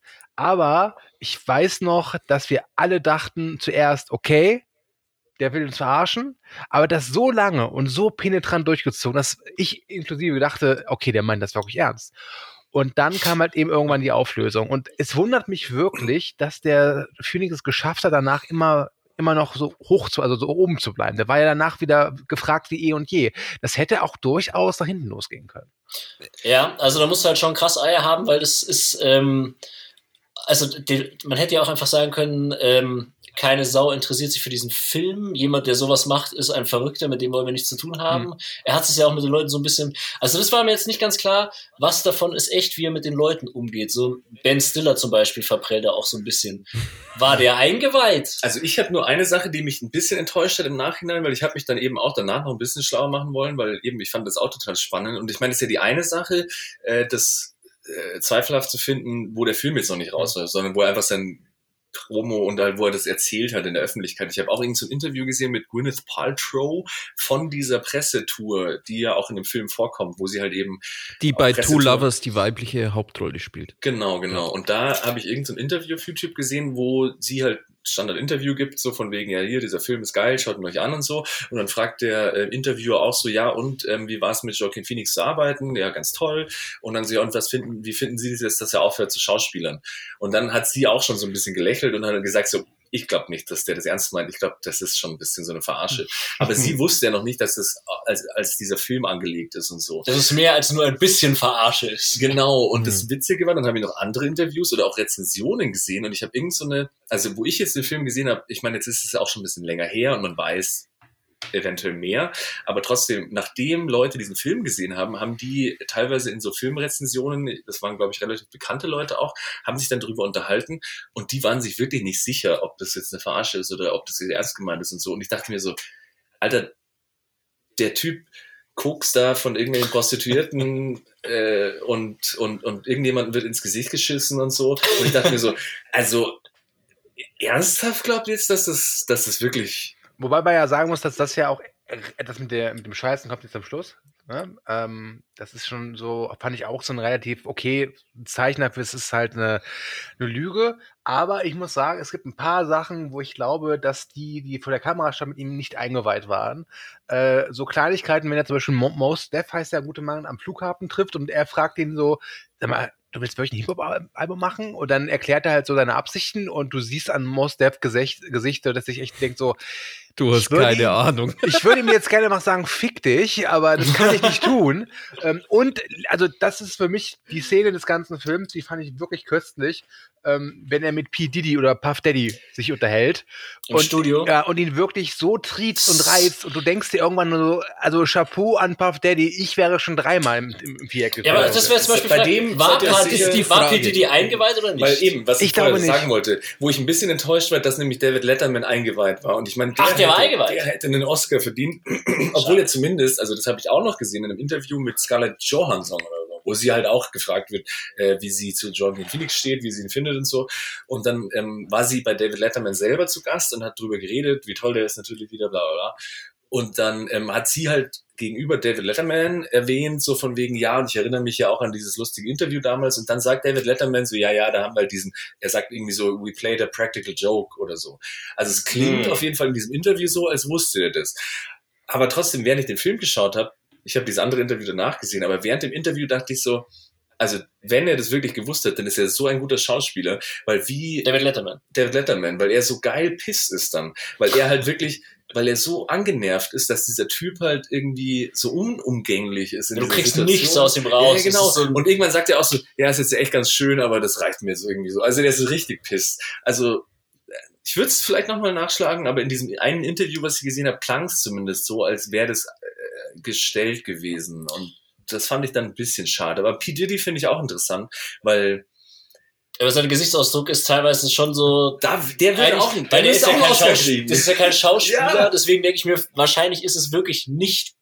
Also ist es halt Nicht nicht, er ist nicht eingeweiht, weil er halt einfach so sich so darum bemüht, die Fassung zu wahren. So. Und nicht einfach sagen, ey, bist du behindert oder Ja, was? aber auf der anderen Seite, dass sie dann trotzdem, ähm, wie sagt man, einwilligen, dass das Filmmaterial ja. dann verwendet werden kann. Obwohl Ja, er macht so- ja so keine, er macht ja auch einfach witzig. er macht Nee, ja er, schlechte ich, Figur. jetzt, er also macht, er tatsächlich keine Ja, schlechte ja. Figur. Das muss Ja, man also eben, sagen. Aber Didi wirkt jetzt nicht irgendwie so, kann ja kommt jetzt komplett nicht in als die so ein peinlicher gehen. Trottel raus oder so. Ja, Deswegen, ich kann mir aber auch vorstellen, allein schon, wenn so? es losgeht. Also ich meine, natürlich, aber wenn jetzt zum Beispiel hier Joaquin Phoenix und Puff Daddy weiß überhaupt nicht, was das jetzt wird und ist eh schon skeptisch und dann sagen die, wir kommen hier mit einem Kamerateam rein und filmen den ganzen Kack, dass er dann nicht sagt, nee, ich meine, die sind ja noch nicht, also es ist jetzt das Erstgespräch, dass sie sich drüber unterhalten, ähm, machen wir das oder machen wir es nicht. Ich kann mir nicht vorstellen, dass die dann sagen würden, es ist okay, dass ihr das jetzt mitfilmt. So, ich weiß auch nicht. Also irgendwie habe ich da schon immer so meine Bedenken. Was ich, was ich viel interessanter auch finde, ist, sie es ist ja auch so eine Art, fast schon ein Experiment. Nicht so, nicht nur, wie nimmt die Hollywood-Prominenz das auf, sondern auch, wie schnell lassen sich diese ganze Boulevard-Regenbogenpresse so ein bisschen, Ja. ne? Wie schnell kommen die an, wenn man denen was vor die Füße wirft und, äh, holla. Ja, und vor allem, du, war, du warst da tatsächlich, ich meine, du musst auch sagen, die, äh, der Zeitpunkt, als das alles passiert ist, das war ja vor Social Media und vor der Mhm. ganzen, also ich meine, es waren die letzten Atemzüge von MTV und diesen ganzen Entertainment-Sendern. Also äh, ich glaube tatsächlich, dass es schon sehr interessant für alle Beteiligten war, dieser Regenbogenpresse mal so richtig ins Gesicht zu scheißen. Also, so, um es mal bei dem Bild belassen. Ja, also ich hatte ja auch verstanden, dass es ihm so ein bisschen darum ging, oder? Also diese ganzen Absurditäten, die so äh, in, in eben der Regenbogenpresse gefeiert werden, mal so aufzuzeigen und so den so einen Mittelfinger zu sagen, so, ey, ja, komm, Ja, es euch. ist ja, es ist Hier nun- frisst den Müll, den ich euch da vorne. Ja, ich finde auch das Thema so von wegen so, ja, nur weil der ein prominenter Schauspieler ist, jetzt dann trotzdem ähm, mit seiner Hip-Hop-Karriere, obwohl er anscheinend, ich, ich fand einen Song gar nicht so schlecht, ehrlich gesagt. aber Die Rhythmik ähm, ist halt schon krass. so von wegen, ich kann jeden Scheiß machen, aber dadurch, dass ich schon prominent bin, hört sich jeder an, so ungefähr. Das fand ich eigentlich ein ganz ja, cooles Thema. und ich glaube Ja. tatsächlich, Das ist dass genauso wie wenn Jo- Johnny Depp mit Jeff Beck auf Tour geht, dann rennen alle hin, obwohl der Typ nicht Gitarre spielen kann, aber er ist halt ein Superstar, deswegen will ich es mir anschauen. Oder so. Ja. Keine Ahnung. Das fand ich schon ganz spannend. Und dieses, äh, dieses, ein Highlight dieses Films fand ich auch diese Auftrittsszene halt. Wo er Am Ende. ich weiß gar nicht mehr, ob die so am Ende war. Die Miami da im Club. Wo er im Club ist und sich dann mit so einem, mit so einem Zuschauer anlegt. Das, war- das ist so geil. Der war aber anscheinend eingeweiht, ne? Hatte ich irgendwo Ja, ich will ja auch hoffen. Sonst wäre es auch ein bisschen krass, ne? Das ist so ein bisschen das, was, was in den 60er, 70er Jahren dieser Andy Kaufman gemacht hat, finde ich. Ja, Hm, genau. ja. Ja. Ja. was ich aber hier so spannend finde, weil irgendwie, deswegen, der Film hat mir noch, hat mir diesen Typen einfach noch viel sympathischer gemacht, weil allein schon seine Geschichte und so ist ja immer auch ein bisschen tragisch konnotiert mit seinem irgendwie, wo sein Bruder da an der Überdosis gestorben ist in diesem Viper Room und so. Und da gibt's ja diesen bekannten äh, Audioschnipsel, wo er da bei Polizei angerufen hat. Und irgendwie ist das alles so tragisch und seine ganze Familienstory und so. Und das, für mich ist das irgendwie so immer so ein, äh, so ein trauriges Genie gewesen, weißt schon, so ein Schauspieler, der halt so viel Leid erfahren hat und deswegen ist er so ein Genie und so bla bla bla. Aber dass der so einen krassen Humor hat einfach und dann sich erstmal so zwei Jahre so einen Gag gibt halt. Ja, aber du musst kann, tatsächlich, Ganz ich geil. weiß nicht, keine Ahnung, die, die, so seine Filmografie, ich schaue sie mir immer wieder gern an, weil ich mir denke, der, der Typ, der macht seinen Beruf irgendwie gern. Also wenn du das- die Auswahl seiner Filme ansiehst, finde ich sehr breit gefächert, sehr äh, ich weiß, von, von absolut albern bis hin, dass er dann äh, so ikonischere Rollen irgendwie spielt. Was hat der denn für lustige Rollen? Mir fällt es gar nicht so viel der ein. zum Beispiel Inherent Vice finde ich zum Beispiel grandios. lustig Stimmt, ja. von ihm. Oder ähm, ja, keine Ahnung. Das war's. Nein, aber ihr wisst schon, also trotzdem, also durch diesen Film jetzt hat der einfach auf einer Humorebene so krass gewonnen. Also auf so einer selbstironischen, cooler Typ halt einfach. Ja, ist schon geil, sowas halt einfach zu machen, um auf alle Konsequenzen zu scheißen. Vor allem Dingen halt, auch wenn es am Ende aufgelöst wird, zwei Jahre denken zumindest viele, dass er einfach ein völlig fertiger, asozialer Trottel ist. So. Mhm. Ah, seine Optik in diesem Film Es ist so ist- grandios einfach. auch, Alter, was er dann teilweise anhat, so diese zerrissene Mütze und so, Ja, und und, die wie das auch Memes, alles die gleich dann wieder entstehen. aufgegriffen wird. Ne? Nee, aber wa- was, was ich echt äh, auch super interessant finde, der, einfach diese Dynastie, dass du halt sagst, diese Phoenix-Familie ist ja anscheinend eine Los Angeles-Dynastie, irgendwie auch so im, im Kulturbusiness und äh, Musikschaffende und, und Filmschaffende, die dann mit drin sind.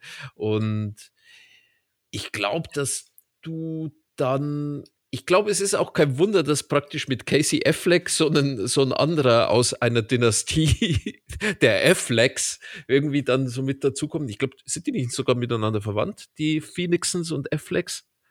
Irgendwie so Cousins oder so? Ja, nee, ich glaube, die haben irgend sowas angeheiratetes, Ja. oder? Und es verwundert mich da nicht, wenn es dir praktisch dann das Ganze durch den Kakao ziehen willst. Ich meine, für Casey Affleck ist es ja dann, als MeToo kam, äh, nicht mehr ganz so, äh, wie sagt man, der, also I'm Still Here wurde dann zum, äh, zum äh, äh, wie sagt man, Rück, Rückgeschoss? Nee, wenn irgendwas abprallt. Nee, keine Ahnung. It backfired. Backfired, ja. Aber Ähm, ich weiß den deutschen Begriff nicht. Habe ich nicht. Querschläger? nicht, Querschläger, genau, ja. Ähm, tja, aber da weiß man jetzt auch nicht so wirklich, da ist alles im Stillschweigen dann verhandelt worden, oder? Also dazu habe ich jetzt ich habe das nur auf Wikipedia gelesen und war äh, eigentlich wenig überrascht, dass Und bei dem Dreh der Film sowas kam. nochmal? 2011. 2011 kam der raus. Ja. Mhm. Da ist ja doch schon auch eine Ecke rum. Also ich habe Casey Affleck nochmal eben in diesem ähm, hier besprochenen Ghost gesehen, glaube ich. Mhm. Sonst weiß ich überhaupt nicht, was der treibt, Ghost aber das Story. war großartig. Ghost Story, stimmt. Nee, also ich habe bloß mitbekommen, dass der halt durch I'm Still Here auch so eine Klage von zwei Mitschau. Ich glaube, da ging es tatsächlich um diese Szene, als diese äh, Prostituierten ins, äh, ins Hotelzimmer gerufen wurden, dass ich glaube, dass die Kamerafrau, weil ihr bei I'm Still Here hast du eine Kamerafrau und du hast, glaube ich, eine Producerin und dass die beide dann nicht eingeweiht waren und die mehr oder weniger diese Sachen dann mit anschauen mussten oder die haben ihn dann auf jeden Fall verklagt. Ist auch nicht so schlimm, oder? Mhm. Mhm. Ja, Ja, aber wann, wenn die eingeweiht waren, also die, zumindest die ja eben darum in ging es ja. Darum ging es ja, dass da keiner eingeweiht war. Ja, aber Ist die das irgendwie so- waren ja eingeweiht, oder wie? Nee, Ich hoffe. Ich weiß es nicht, Ach so. keine Ahnung. Also, Okay. äh, äh, das Casey, das nicht Einzige, bringen. was man von Casey Affleck, glaube ich, dazu gehört hat, ist, dass er sich dafür entschuldigt hat, dass dieser Teil einfach sehr unprofessionell umgesetzt wurde und dass er sich dafür die Schuld gibt und bla bla bla bla. Ähm, aber wie genau das jetzt, ich meine, da, da ist halt viel, viel verschwiegen worden. Also so dieses äh, typische wurde dann hinter verschlossenen Türen irgendwelche Zahlungen veranlasst und dann wurde Ach so, eben nach, alles im Rahmen der Klage, meinst du? Genau, genau im Rahmen der Klage. Und jetzt ist es halt dann so, er hat halt so ein kleines Stigma, mehr oder weniger, aber keiner weiß so wirklich, was ist da jetzt dran. Also ich meine, er ist kein Weinstein oder sowas oder kein Louis C.K., aber äh, er wird halt dann wahrscheinlich immer so ein bisschen dieses, diesen Makel an sich kleben haben. Ja, aber wenn wir nochmal drauf eingehen, wie unterhaltsam, weil Sue hat ja schon gesagt, jetzt beim zweiten Mal fand er nicht so geil. Also ich muss jetzt sagen, ich fand ihn beim, beim ersten Mal schauen halt, diese Experience war schon special und so, aber ähm, wenn wir jetzt, jetzt sagen müssten, hey, liebe Zuhörer, der Film ist so super unterhaltsam, müsste ich auch sagen, also ich habe es irgendwie schon ein bisschen gefeiert, aber es ist schon auch ein bisschen Ich anstrengend. muss tatsächlich sagen, ich bin ein bisschen zu Ja. alt für den Scheiß. das ist, tatsächlich, das ist halt. Es ist ganz nett, wenn man so ein ja, so, ein, so einen gewissen Eindruck irgendwie, also so, so, wenn man so in so einer ganz speziellen Gemütsverfassung ist, dann lasse ich mir das eingehen. Aber im Prinzip ist der Film einfach nur 90 Minuten lang Joaquin Phoenix, wie er in die Kamera flucht. Ja, aber ist besser als ein Film, der 180 Minuten sagt, wie geil Tom Cruise ist. also da schaue ich mir lieber Joaquin Phoenix an, der sich selbst zerlegt, so ungefähr, aus Gaudi. Naja, wurscht. Also es war Aber schon trotzdem- Spaß anzuschauen, weil dieser Verfall von ihm irgendwie so geil ist und wie er halt auch immer fertiger wird und immer mehr so realisiert, also jetzt mal in der Realität des Films immer mehr realisiert, dass so sein Traum eigentlich völlig für den Arsch ist und so. Er ist halt ein fucking guter Schauspieler. Also wie Ja. er spielt, wie er dann teilweise auch so richtig ähm, überzeugt ist, aber dann auch so gekränkt ist, wenn die Leute, wo in Puff Daddy halt eine Abfuhr gibt zum Beispiel. Das ist so traurig ja, irgendwie. ja, dann in diesem Auto dann so mit dieser so Sonnenbrille, so dass sich das Koks so richtig, richtig asozial so reinrotzt und so, ich denk so, oh Gott. Oh, hier lauert eine Überleitung zu Scarface, Vorsicht. aber wir sind noch Ja, nicht so weit. spannend finde ich ja noch. Nee, aber ja schon. Also wie gesagt, ähm, er tat mir echt immer so ein bisschen so leid, auch wo er dann hinter der Bühne steht und dann so, sind ja auch schöne Aufnahmen da, wie er so gefilmt wird, wie er da so steht und so, mit seinen zotteligen Haaren hinter der Bühne und so, mit seinem Anzug da auch. Und ich fand es schon teilweise auch dann schön, aber es sind halt echt viele Strecken vom Film, wo ich dachte so, das schaue ich mir gerade eigentlich an. Ja, er hat schon Länge. Er hat, Ja, hat er ist schon anstrengend. Also er ist tatsächlich sehr anstrengend, das muss man schon sagen. Ey, was ich ja spannend finde, ist, wenn Leute über so Filme reden, die man selbst total öde findet. Wie der jetzt zum Beispiel. Nee, also das war jetzt, das war jetzt ein bisschen arg polemisch ausgedrückt. Aber ich habe, hab, wie gesagt, relativ frisch geguckt zum zweiten Mal jetzt. Ich weiß, bei der Erstsichtung fand ich ihn auch nicht so, also ich fand ihn okay.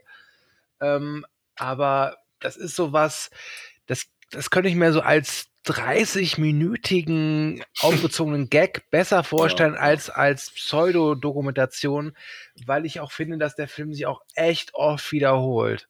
Und irgendwann hat man sich auch irgendwie tot gesehen daran, was da passiert. Und ja, er spielt das gut. Ähm, aber ich glaube tatsächlich, dass ich es interessanter finde, einfach die Reaktion mir anzugucken auf diesen Film, als Mhm. den Film an sich.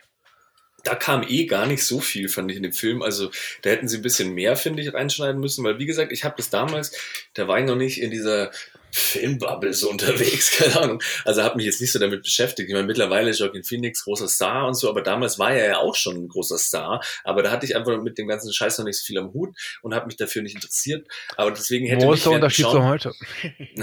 Danke. Aber da, da hätte mich eben, wie du gesagt hast, mehr interessiert, äh, wie das aufgenommen wurde. Und das musste ich mir dann ja in meiner Recherche, die ich immer betreibe für diesen Podcast, weil ich meinen Job ernst nehme, äh, musste ich mir das dann aus anderen Interviews zusammensammeln, wie die Leute damals darauf reagiert haben und wie ernst es genommen wurde und so. Und da kommt, finde ich, gar nicht so viel in den Film rüber. Also, weil, wie gesagt, jetzt schaue ich mir den Film an, frage mich die ganze Zeit, wer ist da eingeweiht und wer ist nicht eingeweiht. Aber dass sie öfter mal ähm, Leute, die offensichtlich nicht eingeweiht sind, zeigen, fände ich, fände ich schon ganz gut eigentlich. Was mich halt wirklich interessiert, interessiert ist, er ist ja heute größer als damals. Er ist ja Joaquin Phoenix. Ja, größer als jemals, oder? Genau, ist ja ein Garant, du weißt, der, der spielt Joaquin Phoenix mit. Das heißt, der Film ist in den meisten Fällen wirklich gut. Ja. Ähm, wie hat er es geschafft, nach diesem Amstel hier sich, musste er sich hocharbeiten? War das so, dass es ihn gar nicht so tangiert hat, seine Karriere, dieser Film? Was hat er denn Oder- danach gemacht? Was Also du hast Film danach äh, zwei Jahre nach I'm Still Here The Master und drei Jahre danach Hör. Und ich finde, das sind Oh, das zwei, war Hör halt. da- das sind zwei, also das ist ja eigentlich schon fast mit die Spitze. Ich kann mir unter Umständen vorstellen, dass da irgendwie auch schon klar war, dass der The Master und Hör spielt, weil drei Jahre Produktionsplanung Wobei, und sowas ist, Wobei, ist also, nicht äh, un ungewöhnlich. Tom, äh, Ja, der hat sich wahrscheinlich Also wirklich bei gedacht, The Master jetzt war das verarsche ich euch mal schon- zwei Jahre lang und dann schlagere ich euch richtig Ich kann mir nur das vorstellen, weil, weil, weil ich glaube, dass jemand wie Paul Thomas Anderson, der den Master gemacht hat, sich von solchen Sachen wie bei Eisel hier nicht besonders äh, ja, Ja, verunsichern lässt, wenn er halt so eine Vision hat. Und wenn zu dieser Vision ähm, Phoenix gehört, dann, hat er, dann ist es, glaube ich, kein Problem. Und der war so gut in diesem Film, dass dann Höher, der ja von Spike Jonze ist, der ja jetzt auch nicht gerade einer der normalen Regisseure ist, Mhm. ja. Der Äh, ist übrigens in meiner Top 10. So. Spike Jones, oder? Hör? Ja. spannend. Ja, ähm, Ist auch ein krasser Streifen. Ja. ja. Äh, ich bin ja gespannt, dieses Jahr kommt ja Boris Afraid mit ihm äh, von Ari Aster. Da bin ich ja ganz heiß Da drauf. haben sie, glaube ich, auch zwei gefunden, die Ja. sich lieben. Alter, dieser Trailer, das ist echt. Der wirkt so ein bisschen, als ob man einen ganzen Berg Koks rein Also das hat. ist irgendwie Wink, so, als wink. Wa- Walter Mitty mit äh, Benjamin Button zusammenwerfen und keine Ahnung. Stu Ja. äh, hat Nightmare Max gerade deine Überleitung kaputt gemacht. Er hatte noch einen gut. Wisst ihr, was ich jetzt mal kurz mache? Aber das ist ja ganz schön, das wird Ey, ja kaum auffallen. Ey, wisst ihr was? Ja, geh aufs Klo. Wisst ihr was? Ich glaube, ich, hab- ich lasse das mit dem Pilot sein. Ich nehme den Jules, mache mit den Jules einen eigenen Podcast. Punkt. Der heißt dann, der heißt dann Stu, Punkt. So, und dann kommt der Jules und redet über Sachen, die uninteressant sind. Da kann ich immer sagen, ja, Jules, geh du mal auf deine Comedy-Bühne da und lass mal den Onkel Stu hier mal die richtigen Sachen sagen. Also ein Single-Podcast, wo du alleine redest quasi. Ja, natürlich Single-Podcast, aber du darfst Ja. dann zuhören. Dann hast du zumindest einen Zuhörer. Ja, und wenn du dann eines Tages dein erstes Netflix-Special hast, dann kann ich sagen, den Jungen habe ich groß gemacht. Den Jungen habe ich jahrelang voll gequatscht. Ja. Ist es eigentlich für euch Komiker so ein, so ein, so ein, so ein, so ein Lebensziel, mal so ein Netflix-Special zu haben? Also das ist halt quasi so die äh, größte Ehrung, die du als äh, reiner Stand-up-Comedian haben kannst. Es ist ja immer so, dass du natürlich dann, oder also in den USA ist ja nochmal was anderes, wo halt dann irgendwie gefühlt jeder äh, erfolgreiche Schauspieler davor sowieso Stand-up-Comedian war. Mhm. Aber ähm, für die, das Berufsbild des Stand-up-Comedian ist halt heutzutage Netflix-Special das Nonplusultra natürlich. Ja. Ich habe so viele auf der Watchlist, aber ich habe so wenige geguckt. Ich, also das ist, äh, ich schäme mich. Also ich, dafür. kann, ich habe ja vor kurzem das zweite Neil Brennan Special geguckt, weil mir hat ja dieses Three Mics so gut gefallen. Jetzt hat er irgendwie Blocks. Das fand ich echt sehr gut. Ich bin äh, großer Fan von, äh, wer ist der Jim Jeffries? Da, die habe ich alle geguckt bei Netflix. Die fand ich Ja. wirklich gut. Aber, Aber was kann der, mehr. was kann denn der Profi empfehlen? Ich meine, gut, Max und ich sind jetzt keine Komiker, wir haben keinen Humor. Was zum Teufel was ist das jetzt? Warum Wo- Ja, Andi, erklär mal, was ist das Vögel? jetzt? Wo kommen die Vögel her? Der Jules hört's gar nicht. Ach, Aber ich ich wollte schon. einfach mal ein bisschen abfacken. Das habe ich gerade auf dem Klo gefunden. Nee, ähm. Anthony Jeselnik ist auf jeden Fall, äh, die neueren Sachen sind sehr geil. Das ist halt richtig dreckig, schwarzer Humor. Ähm, ja, ich bin äh, großer Freund von Bill Burr, also da kann man Mhm. sich meiner Meinung nach alle Specials anschauen. Mhm. Gut, äh, kommen wir zu Wesentlichen. Was, hast, was findest du auf deinem Klo, Pawelitzki? Es tut mir jetzt voll leid, weil es war anscheinend ein wirklich gutes Gespräch, aber ich dachte einfach, wenn ich zurückkomme, redet ihr, macht ihr so Smalltalk so und was machst du so? und ich dachte, ich will jetzt hier die Stimmung ein bisschen auflockern, aber es klang ganz schön. Was habt ihr Ja, nee, geredet? wir haben gerade über sehr ernste Themen gesprochen. Danke, dass du es mit deiner etwas kindischen äh, äh, äh, Art wieder mal zerstört hast. Tja, Prostatakrebs. Gut, dass wir darüber geredet haben. Für die, äh, weil wir haben ja auch ältere Zuhörer, ne? Also, Der eine moderiert hier sogar. Hallo Max. also man soll sie ja auch einmal im Jahr, sollte man ja in deinem Alter auch mal Prostata-Check machen. Du, ne? ich werde es dieses Jahr machen. In diesem Jahr habe ich vor Prostata-Check, Darmspiegelung ähm, und ähm, Zähneputzen. Und wir machen dazu den Audiokommentar.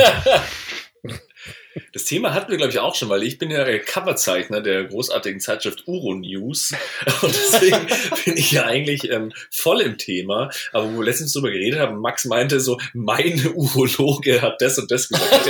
Also, also aha, anscheinend hat man in unserem Alter seinen ab, ab eigenen 40 Urologen. braucht man wahrscheinlich einen Urologen, den man Ah, ja, so mein, hat, Uro, mein Urologe ist, Er sagt jetzt, schon wieder, ist jetzt in Rente. Das ist das Oh. Blöde. Ich hatte vor ein paar Jahren mal einen Termin bei einer Urologin da, und ich musste dann eine Woche lang ähm, mein, mein Pipi abmessen. Und Eine Woche lang. eine Woche lang und die hat mir so, so, so einen Becher mitgegeben, sogar zwei. Und es war, es war nichts Wildes, aber den einen Becher habe ich halt weggeschmissen und den anderen habe ich nie benutzt. Den benutze ich heute als Küchenmessbecher und es ist ja lustig. Oh Gott. Also das ist halt ein ganz normaler Messbecher. Äh, Wie gesagt, zwei Stück. Der eine der wurde benutzt, der andere nicht. Und äh, das Schöne ist halt, das ist so ein etwas kleinerer Messbecher. Der, nimmt in der Küche nicht viel Platz weg. Das, das ist echt gut. Man sollte sich manchmal auch Küchenutensilien, finde ich, eher in, im Apothekerbereich dann suchen oder so, dass man sagt, man schneidet jetzt seinen Salat eher mit so einem Skalpell oder so. Why not? Ja, oder statt Hey, aber Spritze um noch eine Geschichte. Ah, Entschuldigung. Bitte. Aber findet ihr es nicht auch völlig faszinierend, dass immer, wenn man irgendwo ist Jetzt kommt eine Überleitung. und ähm, Nö, ich wollte eigentlich eine kaputt machen, aber war gar nicht. nee, aber dass, wenn man dann diese Urinprobe abgeben muss, dass man dann immer pissen kann. Auch wenn man gar nicht wirklich muss. Aber dann gibt einem die diesen Becher in die Hand und du gehst aufs Klo und denkst dir so, hä, wie, so- wie soll ich jetzt denn pissen? Das geht doch nicht einfach so spontan. Also, Also ich hatte da schon äh, mal ein. Erlebnis, da wurde ich von der lieben Polizei rausgezogen und die mussten mit mir dann eineinhalb Stunden lang warten, bis sie. Da stehen die dann rum.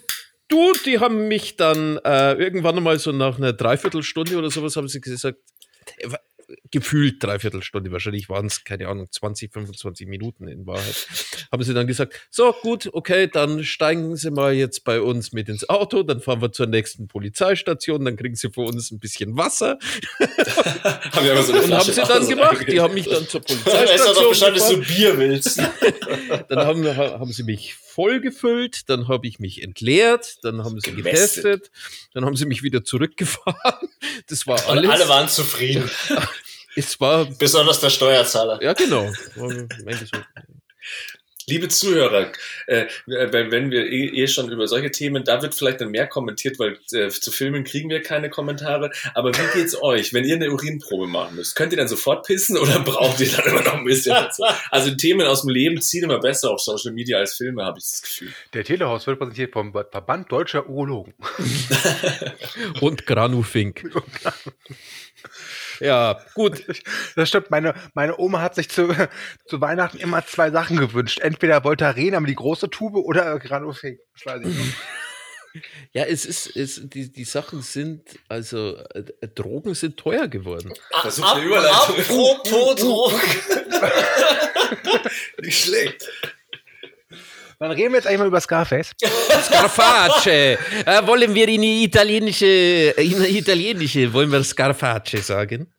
Dir ist schon klar, dass Scarface Kubaner ist, oder? Ich weiß, aber Gut. das ist mir ehrlich gesagt scheißegal.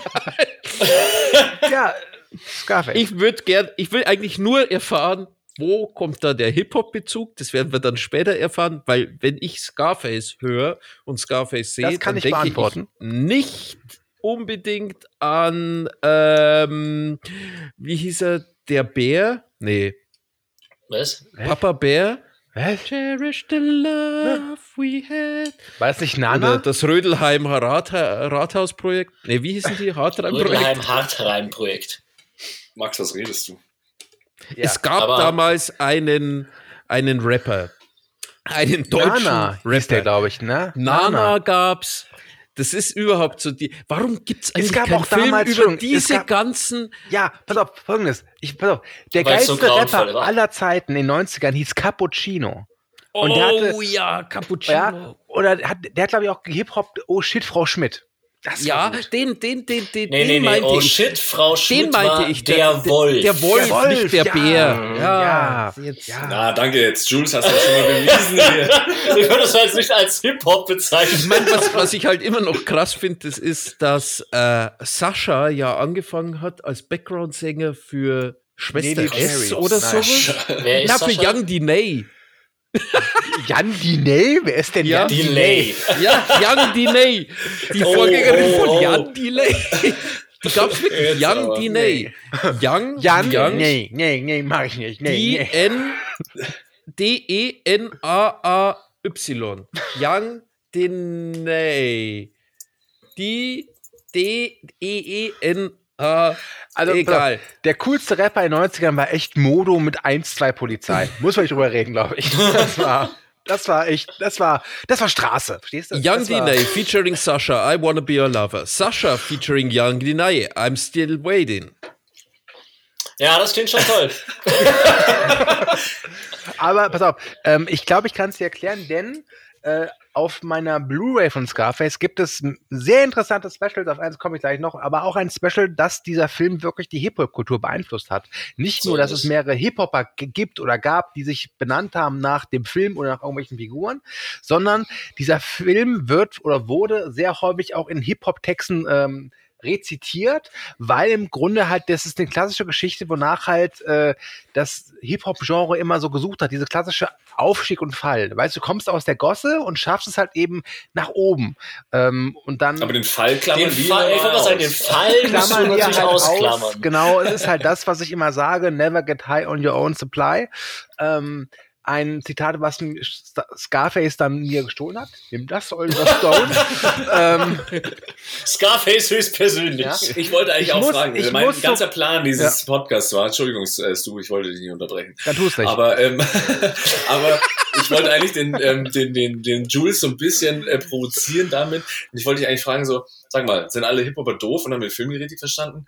Weil dieses mit dem Fall halt eben und dass der Typ eigentlich keine coole Sau ist und so. Das klammern die immer aus, gell? Naja, also äh, natürlich ist er, äh, also coole Sau ist jetzt eine Definitionssache, aber er ist natürlich ein grundauf schlechter Mensch. Also er ruiniert alles eigentlich, was er anfasst. So, er, sein bester Freund stirbt wegen ihm, seine äh, kleine Schwester stirbt wegen ihm, seine äh, Mutter hat keine Kinder mehr und äh, sein, das gesamte Imperium, das er eigentlich auch nur erstmal übernimmt, geht dadurch ja auch den Bach runter und so weiter.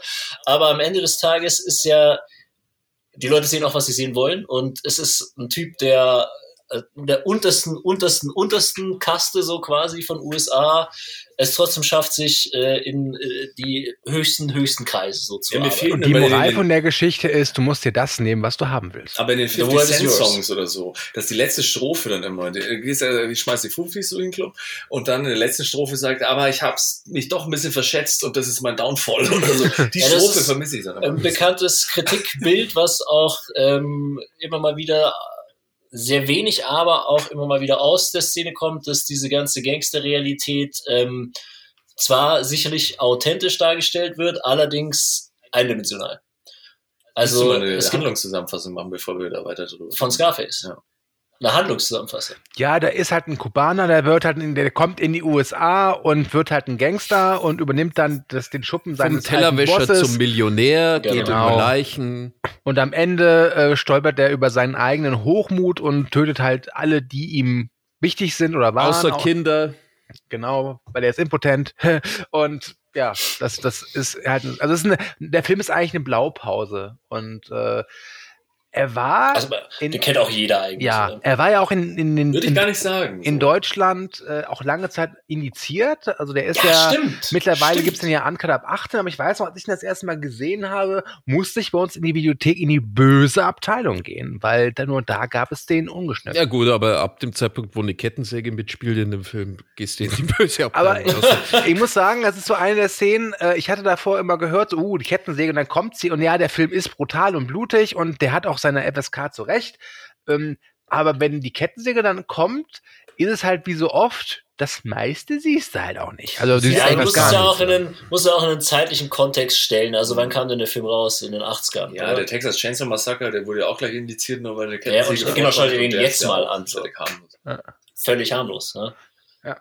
Aber Also ja, vielleicht, vielleicht unter Umständen ist es tatsächlich dann auch so, dass halt äh, so ein bisschen auch das Moralische. vielleicht von gewissen Sittenwächtern eine Verrohung der Jugend befürchtet worden ist, weil du musst ja schon sagen, dass da in, in Scarface Was ja dann auch passiert ein, ist mit diesem Hip-Hop-Genre. ein, ein, Bild, ein Bild dargestellt wurde von jemandem, der zumindest größtenteils erfolgreich wurde, indem er über Leichen geht und auch was ich fast noch ein bisschen schlimmer finde, äh, die, die äh, Art und Weise, wie er halt dann seine Mitmenschen und vor allem Frauen und, und Hm. keine Ahnung, er, er ist ja, er ist ja auch Rassist und Frauenfeind und Der Oh, fühlt ja. sich auf wie ein. Er ist ein Wichser. Er, Ja. Und er, er flucht auch viel, ähm, was ja in den USA. Das, das, das ja, aber pass auf, auf, das ist halt eben das Ding. Das ist das, warum in den USA. Missbraucht den Namen Gottes. warum der Film in den USA echt enorme Probleme hatte. Und ähm, es gab tatsächlich eine? TV-Ausstrahlung, Mhm. wo, wo sie den Film neu synchronisiert haben. Und, da, Ah. und was famos ist, eine der ersten Szenen, wenn er da zu Beginn des Films da sitzt, bei dieser, ich nenne es mal Einwanderungsjustiz, und der, dieser Interviewer, der Fragensteller ihm dann so, ah, schöne, schöne Narbe hast du am Gesicht. Wohl zu viele Muschis geleckt. Und in der amerikanischen Fernsehfassung sagt der Typ dann aber stattdessen das, nämlich, ähm, schöne Narbe hast du da. Wohl zu viel Ananas gegessen, was? was, was, soll das? Warte mal. Äh, was werden die You think I wahrscheinlich? got this from eating pussy? Eat the pussy, eat the, eat the pineapple?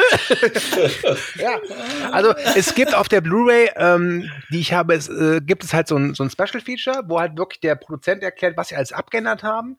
Äh, natürlich haben sie auch ein paar Gewaltspitzen entfernt und aber ganz viel auch neu synchronisiert. Ähm, und das ist wirklich sehr lustig tatsächlich. Also gerade dieser eine Satz, da hat wohl zu viel anders gegessen. Und ich, ich äh, finde es famos, weil ich bis heute mir überlege, warum? War das, Wobei ich weil, tatsächlich- weil, weil auch Das hat dieser, ja schon fast so nackte Kanone-Vibes. weil auch dieser Satz, wenn ich mich recht erinnere, Haben Sie schon gefrühstückt? dieser Satz wird auch, glaube ich, im Off gesagt. Das heißt, du hättest ihm sagen lassen können, was du willst. Weißt du, warum, find- warum das mit der Ananas? Ich finde das auch- aber eigentlich finde ich find ich's cool, muss ich sagen. Ja, eine ungeschälte Ananas, nee, ganz da ehrlich, schneidet man sich halt wie oft, wie oft hast du bei so Kopfbefragungen? Wie oft hast du bei so Kopfbefragungen, dass dann irgendwelche Genitalverweise äh, irgend, äh, rumkommen? Ich finde das mal ganz nett, wenn da auf eine gesunde Ernährung irgendwie hingewiesen wird. Sorry, aber ich finde, ich weiß nicht, wer es gerade eben gesagt hat, es ging, äh, aber f- äh, eine ungeschälte Ananas, jetzt stelle ich mir vor, wie Tony so, äh, Soprano, Quatsch, Tony Montana einfach der letzte Vollidiot ist so. Tony, ess dein Gemüse und dein Obst. Ja, Mama. Aua, aua. Oh, Ach, Toni, nein, du musst hier Du musst doch die Ananas schälen. schälen. Aber wann habt ihr das letzte Mal gesehen? Also es, äh, der, der, der Jules hat mich schon damals in dieser Kneipe ähm, gerügt sozusagen. Ähm, so, ey, was fällt dir ein, den Film nicht mindestens einmal im Jahr zu schauen, glaube ich, hast du Ja, gesagt. so also ungefähr. schon, ja, alle zwei Jahre schaue ich bestimmt. Und ich habe den Film halt mehr oder weniger als Kind schon fast wahrscheinlich halt mal gesehen. Das erklärt einiges. irgendwie- Ja, ja, genau. Und dann, ähm, wo ich ihn jetzt wieder geschaut habe, dachte ich mir so, also ich fand den damals jetzt, ich glaube, ich fand den halt nicht so geil, weil ich wahrscheinlich die ganze Zeit einfach nur Brände schauen wollte und so. Und dachte mir so, ah, der soll so schlimm sein und wieso, wer, wieso sehe ich dann nicht wieder den Typen? Toll, oder Ich Fame einfach nur enttäuscht. Nee, ich hab, Also, weißt du was, was aber jetzt, was wo ich ihn wieder gesehen habe, allein schon wie der Film losgeht mit diesem ähm, historischen Kontext, nenne ich mal, also mit dieser kubanischen Immigrationswelle, wo sie dann irgendwie so Kriminelle und also wie gesagt, allein das schon hat mich dann so abgeholt, sag ich jetzt Mhm. Ja, das ist doch einfach dramaturgisch halt gut aufgebaut. Super geil. Also wie gesagt, und dann eben natürlich, nachdem man jetzt auch Sachen wie Breaking Bad und so kennt und so, fand ich halt auch, und ich glaube, das hat sogar der, äh, wie heißt der nochmal, Vince Gilligan, der Showrunner von Breaking Bad, im Nachhinein auch gesagt, also nicht im Nachhinein, aber äh, macht das alles Sinn, dass er gesagt hat, so ja, das ist eigentlich Scarface halt irgendwie. Ja, also halt äh, Scarface, ich, ich weiß nicht, ob, ob. Scarface praktisch auch irgendwie auf vorherige, äh, sagen wir mal, lineare Charakterentwicklung zurückgegriffen hat, weil es ja eigentlich eine sehr lineare Charakterentwicklung Man muss ja auch ist. sagen, dass äh, Scarface ja auch ein Remake ist. Und zwar ein Remake der guten Mhm. Sorte. Ähm, das Original Scarface ist ja ein Buch von 1930, das habe ich sogar mal gelesen. Ähm, und dann gab es ja auch diesen Film, äh, auch glaube ich aus den 30ern. Howard Hawks oder sowas, gell? Ja, genau. Das äh, gibt's ja auch diese Referenz drauf äh, im, im Remake. Was ich halt wirklich stark finde an dem, nenn es mal 80er Jahre Scarface, ist, das ist ein Remake, das, das schafft es halt, diese Geschichte in die damalige Gegenwart zu, zu Hm. zeigen. Das ist ja wirklich ein Zeitgeistdokument. Ähm, also alleine halt wirklich dieser, diese Montage, wo man sieht, wie er immer reicher wird und hat so Push it to the limit. Ja. Ähm, das ist halt, das ist halt, Eine der besten Szenen überhaupt. ganz ehrlich, das ist, ah, da habe ich mir eine Notiz gemacht. Warte kurz, halt da so- müssen wir kurz. Das ist halt so ein Song, den würde ich gerne mal auf dem Klo hören. Weißt du, wenn, wenn, wenn, ne? Also, das, das, das, ich habe ihn jetzt letzte Woche nochmal gesehen nach einiger Zeit. Ich finde, er hat für mich ein bisschen was verloren, aber ich verstehe absolut, warum der diesen Kultstatus und vor allem auch dieses Meist, diesen Meisterwerkstatus hat. Ähm, für mich war es nur komisch, weil ich habe zwischen den äh, Feiertagen letztes Jahr äh, Pate 1 und 2 nochmal gesehen, weil ich auf Paramount Plus diese Pate-Serie Joffa gesehen habe. Und wenn du halt diesen Pacino gewohnt bist und dann nur gefühlt drei Tage später dann Scarface siehst, dann wirkt es so befremdlich irgendwie. Aber es passt so gut, weil ich meine, in der Pate weigert sich der Herr Vito äh, in das Drogengeschäft einzusteigen. Und da siehst du halt, was passiert, wenn sie ins Drogengeschäft eingestiegen ja. sind. So, also der Scarface ist halt der Pate auf Koks halt einfach. Er ist auch noch später eingesettelt und es, eigentlich gibt's ja sehr gut so diesen diese Situation, die in Miami ja scheinbar in den 80er Jahren auch geherrscht hat, gut wieder. Dieses, ähm, diese Omnipräsenz von Kokain und diese Omnipräsenz mhm. des damit einhergehenden des Geldes und auch diese völlige Verrohung auch in der, was zum Beispiel diese Szene im Club, wo sie eigentlich Tony Montana erschießen wollen und alle erschießen außer Tony Montana gefühlt, so diesen Typ auf der Bühne, irgendwelche mhm. random Leute. Mhm.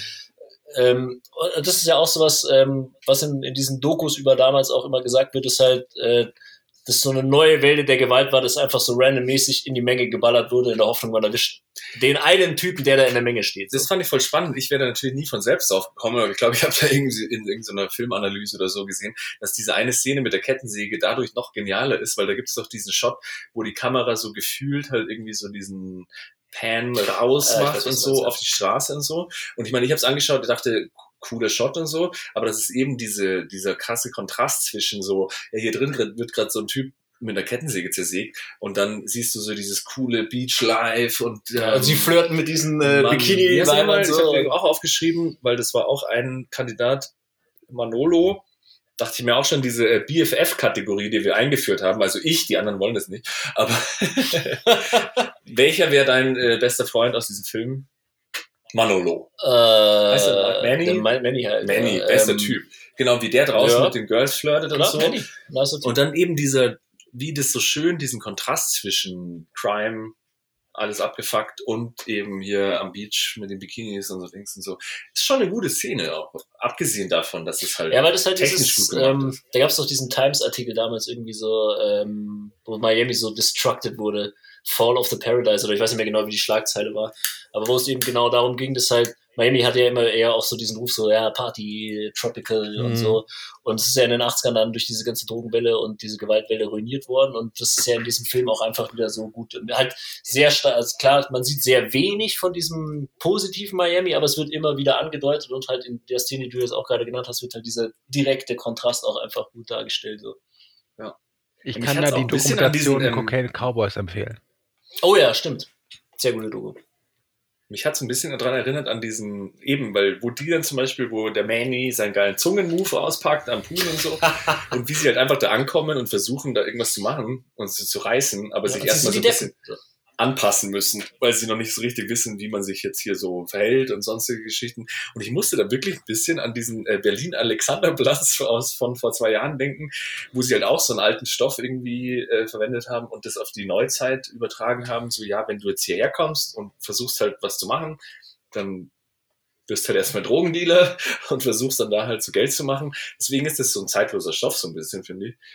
Und ja, wie gesagt, dadurch, dass es ja eh auch nur ein Remake ist, sollte nicht in zwei Jahren oder vielleicht ein Scarface Remake habe ich mal gelesen. Was, was, ja, was soll das so sein? Projekte oder die immer so im, im, Ra im Raum stehen, aber nie verwirklicht werden. Also ja, ich weiß also, nicht, wer sich, welcher Regisseur sich diese Bürde aufdrücken lassen will. So. Also, ja, aber Oliver Stone steht schon ganz vorn. Ja. Und, und Also, nee, ähm, Sue weiß immer mehr. Sue hat mich letztens auch, wo ich irgendwie, irgendeinen wahrscheinlich uralten Artikel, habe ich irgendwie gelesen, okay, Face Off, voll Fortsetzung kommt. Und ich schick's dem Sue, geil. Und er nur so, ach komm, verpiss dich. Alter Hut, hast du, glaube ich, nur geschrieben, ja. Ja. Also wie ähm, gesagt, ich versuche eigentlich hier schon gar nicht mehr solche Sachen anzusprechen, weil ich dann immer eines Besseren belehrt werde. Also, ähm, ursprünglich äh, war es Antoine Fuqua, der ein Remake geplant hat. Ähm, das kollidierte dann mit seinem anderen Projekt, nämlich einen Film über Pablo Escobar, der wiederum äh, abgesagt wurde, als halt Narcos erschien und das Thema quasi damit schon mehr als genug und sehr gut beackert worden ist. Ähm, dann war Scarface auch immer wieder Thema und aktuell ist es so, dass Gott, äh, Luca Guadagnino oder Mhm. Guadagnino, der Call Me By Your Name jetzt Let's Bones and All gemacht hat, ähm, dass Ja, der genau, den hatte das ich auch, äh, Remake notiert. drehen soll und das befindet sich aktuell, so viel ich weiß, in der Vorproduktion. Man muss dazu wissen, dass der gute Luca ein Regisseur ist, der hat immer so drei, vier Projekte in der Pipeline und arbeitet sich dann so durch. Ich weiß jetzt nicht, an welcher Stelle das Scarface Remake kommt, aber ähm, es ist wohl sehr wahrscheinlich, dass es wirklich kommt. Denn er hat ja auch schon das Suspiria Remake gemacht und das war auch ein Remake, das hat sich auch wirklich Ewigkeiten in der sogenannten Development Hell befunden. Das heißt, Aber der macht seine Sache eigentlich ganz gut. ja, ich würde Also davon was- ausgehen, drei, vier Jahre vielleicht, dann müsste es kommen. Also.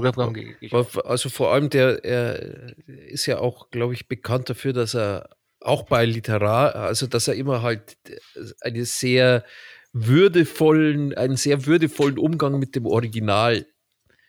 Wird ihr pflegt. das auch in die Neuzeit versetzen? Was wird es dann so einem Mexiko in einem Nee, Das weiß ich nicht, aber Böhm, also- wahrscheinlich aber ich- tschechische Grenze, irgendwie- Oberpfalz, schätze mal ich schätze, ich schätze sehr, dass der schon das äh, in die Gegenwart dann verorten, verorten wird, dass das Remake. Ja, weil- so ein komplett Remake wäre schon irgendwie. Aber Suspiria hat er, auch- hat er auch im, im also ich habe hier, im ich habe hier ein Zitat von dem DDR Regisseur. So, und Ja. da geht es darum, ob das Remake zeitgemäß ist. Er hat gesagt, der, ist, der erste Scarface von Hawks drehte sich um die Ära der Prohibition. 50 Jahre später haben Oliver Stone und Brian De Palma ihre Version abgeliefert, die sich sehr stark von den Hawks-Filmen unterschieden. Beide können als zwei wundervolle Skulpturen im Regal stehen. Hoffentlich wird unsere mehr als 40 Jahre später eine weitere würdige Reflexion über den Charakter sein, der ein Paradigma für unseren Zwang zum Übermaß und Ehrgeiz ist. Ich denke, meine Version wird sehr aktuell sein. Ja, okay, das Dann ist sowas wie Euphoria oder was, dass der halt PCP schnüffelst und Ja, vielleicht wird der neue Scarface ja mehr sowas sein, da geht es dann um Likes oder so. Influencer-Face oder so ähnlich. Oder, oder in der Pharmabranche im Rahmen dieser Oxycodon-Welle in äh, USA. Ja, sowas wie, wie, wie, wie heißt denn dieses fucking, was derzeit so beliebt ist bei den ganzen Fentanyl. Highschoolern? Fentanyl, genau. Das könnte, Oha! Was ist hier los? ja, äh, wenn du Euphoria gesehen hättest, äh, die, die fangen dann halt, also die sagen halt dann, äh, und dann ist halt praktisch Fentanyl ist so deren Heroin sozusagen, also wo halt dann eine Grenze überschritten wird. Das war sozusagen. mittlerweile sogar die häufigste Todesursache in den USA. Ja. Ich dachte, sterben. Ich, also, ich glaube, jetzt abgesehen von diesen klassischen äh, Krebs-Dingern, Ja. ist das, glaube ich, die häufigste Sie haben Todesursache. Krebs. Oh. Die klassische Haben Sie Form? vielleicht Fentanyl für mich? Damit ich in der? Statistik anders erscheine. Damit ich in der Statistik nicht ganz so uncool bin. Ja. In Fentanyl sterben. Out. Krebs sterben. Ja. Also ich habe mir irgendwie noch aufgeschrieben Soundtrack. Also das fand ich ja großartig. Oh ja, Ähm, Giorgio M- Moroder. Ja, genau. Also irgendwie, das, das passt alles. Aber eben, wie gesagt, wir haben den Film so lange nicht mehr gesehen und ich habe mich damals, wo ich ihn gesehen habe, natürlich noch nicht mit Leuten wie Brian De Palma und solchen Sachen beschäftigt. Aber dadurch, dass ich ja euch habe, euch zwei lieben Kollegen, ähm, musste ich mir schon oder durfte ich mir schon viele Filme anschauen und habe jetzt zumindest so gewisse Vorstellungen, was so denen ihr Stil ist und so. Und eben, ich habe den so abgespeichert als ähm, so ein bisschen so ein reißerischer Pate-Film oder so, keine Ahnung was. Wo der Film losging und dann dieser Soundtrack kam und diese, ähm, diese dokumentarischen Aufnahmen und so, war ich halt sofort so voll hooked und dann eben, ah Gott, dieser, dieser Synthi-Sound und so, das ist irgendwie untypisch erstmal für so einen Film, wo ich reinkam und dachte so, was ist denn hier los jetzt gerade? Das passt ja gar nicht und so. Aber trotzdem diese Miami-Stimmung und so, war schon endgeil. Ja, der Soundtrack hat schon so ein bisschen was Bedrohliches auch immer. Also, also Ja. wirklich sehr 80er auch so diese Synthi-Sounds. Und da sind wir jetzt übrigens auch schon irgendwie bei einem dieser Punkte, was halt auch wieder sehr stark in Hip-Hop, also es gibt wahrscheinlich kein einziges Lied aus diesem Soundtrack, was nicht schon irgendwie 50 Mal gesampelt wurde. Äh, zum Beispiel Push It to the Limit zum Beispiel ist äh, von Rick Ross der erste Song auf seinem Debütalbum. Also ich weiß nicht, ob ihr den kennt, aber es ist ein sehr bedeutender Rapper. Ähm, und äh, die Titelmelodie, die ganz am Anfang kommt, äh, wo diese Doku-Ausschnitte kommen, ist zum Beispiel in einem äh, Mob Deep Song drin und da Mhm. gibt es unzählige Beispiele auch. Und es eignet sich halt auch einfach dafür, weil das ist ein sehr, ich sag mal, ikonischer Soundtrack, weil es gibt wenig, also keine Ahnung, mir fällt jetzt kein Soundtrack ein, der irgendwie ähnlich klingt. Okay. Wir drei so, hä? nein? Ja, nee. Was labert der Typ? Tatsächlich, nee, weil, äh, das ist Aber halt ja, sowas, was, was sich jetzt bei mir persönlich gar nicht so großartig äh, hängen geblieben ist. Tatsächlich die Musik und Ah, doch voll. ich glaube, ich habe am Anfang einfach gelesen, Drehbuch Oliver Stone und dann äh, habe ich äh, schon mal einen kleinen Wutbürger in mir drin gehabt. Nein, ich fand's schön, weil es ja so ein bisschen wie ähm, damals Blade Runner, dieses Vangelis oder wie es heißt, keine Ahnung, dass die Musik halt da so wichtig ist und dass das ja so ein Pionier aus dieser Elektromusik ist und dieser Ja, ja. Morona-Typ und so ist ja auch dieser Daft Punk. Äh, was hat er mit diesem Album auf dem Hut gehabt? Haben die es einfach ihm nur gewidmet oder hat er mitgemacht? Ich weiß gar nicht. Hat er irgendwie so ein Gequatsche auf dem Album mit drauf? ja, Ich weiß gar nicht. Also er war halt, glaube ich, primär eine Inspirationsquelle für die. Ja, ja, genau. Und deswegen fand ich es schön, den Namen zu lesen und dachte mir, okay, was passiert hier jetzt? Und dann habe ich es gehört und gesehen und dachte mir so, okay, ja, das ist schon äh, ja, sehr eigen, weil es halt einfach nicht so dieser typische Soundtrack ist, Ja, den genau. du halt kennst. Ich meine, der Pate, ich liebe das. Das ist das Beste. Pff, keine Ahnung, hier, wie heißt er nochmal? Ach Gott, ich stehe auf dem Schlauch. Oh. Na, aber ihr Shostakovich, wisst schon. Was? der ist beim Pate Redest du jetzt vom Paten Soundtrack oder? Pate Soundtrack, das ist halt eher so ein, obwohl, na, das ist vielleicht ein schlechtes Das auch noch weil andere Soundtrack Zeit ist ja der. Hammer, der Hammer, der Hammer. Keine Ahnung. Aber theoretisch hast du ja, wenn du einen Soundtrack hörst, ist es halt immer doch eher so ein bisschen diese klassische Untermalung, so ein bisschen Filmmusik halt. Und das war halt einfach keine klassische Filmmusik, sondern halt hast du so einen Typen Ich glaube, da hat gar nichts Klassisches drin. Nur Synthi und äh, so ein bisschen und Poppiges. Songs, eher noch. ja genau. Das habe ich mir auch noch aufgeschrieben, weil wo diese Szene kam, hat es mich so vom Stuhl gehauen und ich dachte mir so, was passiert hier gerade? Also diese ähm, Montage zu Push It to Limit und so. Welche bessere Montagen gibt's? Also es gibt ja diese Rocky-Montage, weißt schon, irgendwie so Trainingsmontagen oder so. So, Aber ja. das wirklich, wo ich es gesehen habe, dachte ich mir, das ist Wie sie die Geldsäcke in die Bank tragen. ganz so. oben, ganz oben. und ich glaube, es ist ein bisschen zu viel verlangt, von euch jetzt die besten Montagen der Filmgeschichte ranken zu lassen, ohne Vorbereitung. Aber trotzdem, da war ich wirklich, ich glaube, im Blow, was ja eigentlich auch ein krasser Rip-Off ist von Ja. Scarface und so, da gibt's auch eine gute zu diesem Diddly, diddly, diddly, diddly. Wie heißt der Song nochmal? Ich habe keine Ahnung, was du meinst. Ding. Didli, didli, didli, bist du jetzt der Flatter? ich weiß schon. Ja, du. In welcher Szene? I believe in miracles. Nein, um Gottes Willen, Du sexy Nein. thing. Endlich mal gute Musik hier. I believe in miracles. Irgendwas mit Light. What? Blinded by the Light? Blinded by the light. Blinded by the Light. From Das ist das Intro doch so. Band. Ja, das ist das Intro doch ist ikonisch und ich glaube, da gibt's im Blow so eine krasse Montage dazu. Vielleicht rede ich auch voll scheiße. Mag auch sein. Das ist die Szene, wo sie auch bei Robot Chicken diese, ähm, wo der Imperator äh, erzählt, wie kam ich zu diesem Punkt, wo Darth Vader ihn... kenne ich nicht. Oh Gott, ich schweife voll ab. egal, egal, redet weiter. Ja, ich habe nichts mehr dazu zu sagen. Manfred Mann's Earthband, Band Blinded by the Light. Ja. Also kriege ich jetzt keine Best-of der Filmmontagen. Ja, aber was erwartest du? Die beste Also Filmmontage von ist Rocky von ab und von Rocky 2. Und Rocky 3 ist auch cool. Rocky 4 ist super, Rocky und 5 in ist jedem Scorsese-Film Creed ist 1 und eigentlich 2 war auch noch dabei. geil. Und äh, ja, ich glaube, meine Lieblingsmontage, ich weiß nicht, ob es eine Montage ist, aber Magnolia, die, die äh, Szene, wenn sie da singen. Oh ja, wo sie singen, Ja. ja, klar. Mhm. Ah, egal, sowas muss man mit Vorbereitung machen. Tut mir leid. Du kannst ja, wenn du das nächste Mal dran bist, wirst du sagen, bei dieser Montage gib mir einer ab. Die besten Montagen der Welt. Und ich poste dann einfach ein Bild mit Garfield I hate Montagen. Weil ich sagte I hate Mondays und deswegen. Ja. Komm, machen wir Ende. Es ist jetzt schon fast acht.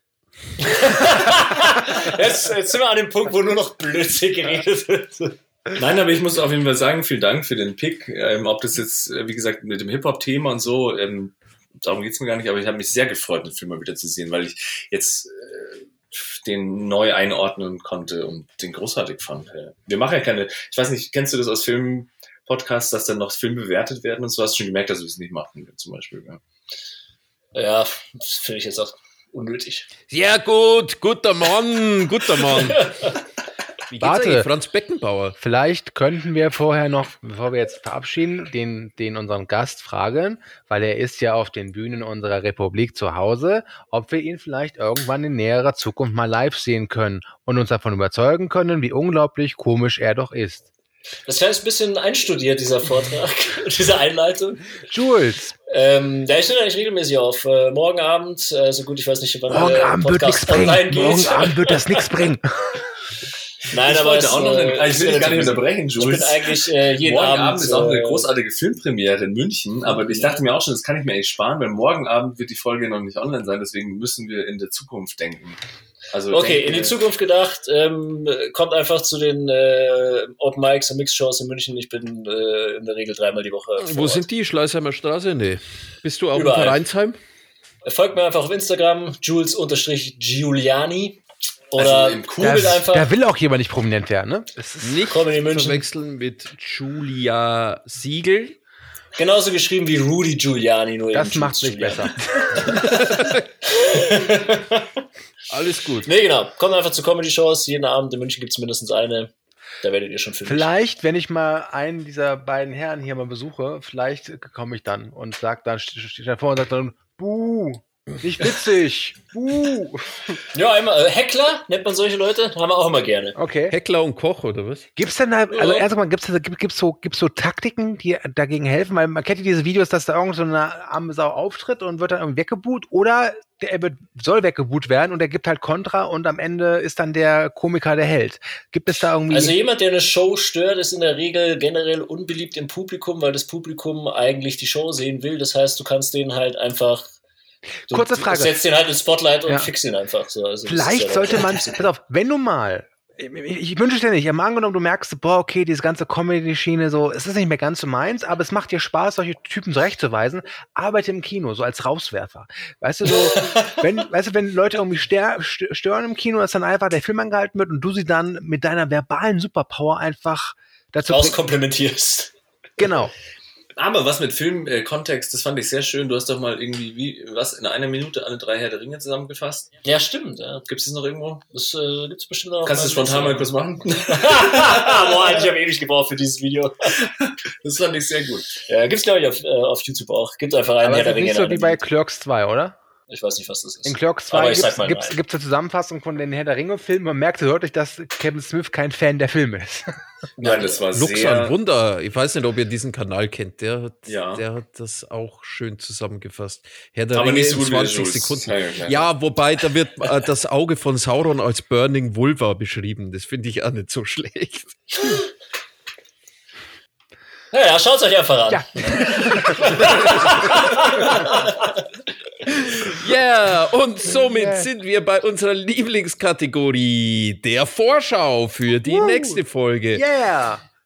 Ähm, ich habe, das habt ihr nicht mitbekommen, weil die Aufnahme noch nicht lief, natürlich clever herausgefunden, dass ich jetzt dran bin, ähm, ein Thema zu suchen. Und das habe ich natürlich schon schon vor Tagen gehabt, das Thema. Ja. Ich habe nicht während dieser Sendung recherchiert, was ich Gingst mir Thema schon seit Tagen auf den Sack damit, Ja. ob das Ja, ja. geht. Deswegen warst du vorher so ja, still. ja. Ähm, also, ähm, okay, die Wahrheit ist, ich dachte eigentlich, dass, dass äh, Max oder Andi dran sind, die Themen, aber nein, ich bin dran und dann, naja. Also, ähm, das Thema ist, äh, ich habe es einfach genommen, weil ich gestern ein, äh, ein, ein Comedy-Special, tatsächlich würde ich es nennen, gesehen habe, was ich dann jetzt hier reinpacken kann. Und das Thema ist äh, Fuck You Friendship, Filme über Feinde. Im Körper des Feindes. Ich habe mein Pick schon. oh, Entschuldigung.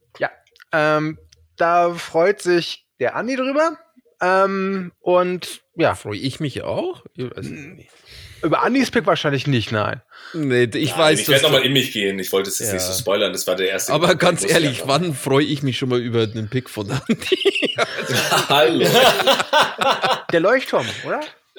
ja, stimmt, der arme Den hast du genommen. Das war am 2. April letzten Jahres.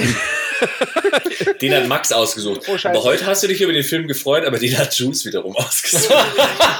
ähm, Ich tue mein Bestes. äh, Ich bin gar Ja. nicht so der große Scarface-Fan. der Rausch. 20.11. letztes Jahr. So. Ah ja, gut. Den musste ich aber nicht nochmal gucken.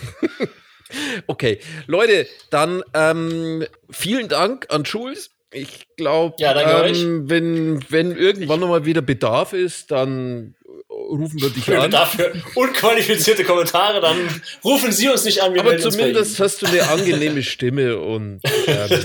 Das ist hier schon viel wert. das hier ist schon sehr viel wert. Ähm, für alle, die uns irgendwelche Kommentare hinterlassen wollen, macht das bitte, weil wir kriegen zu wenig.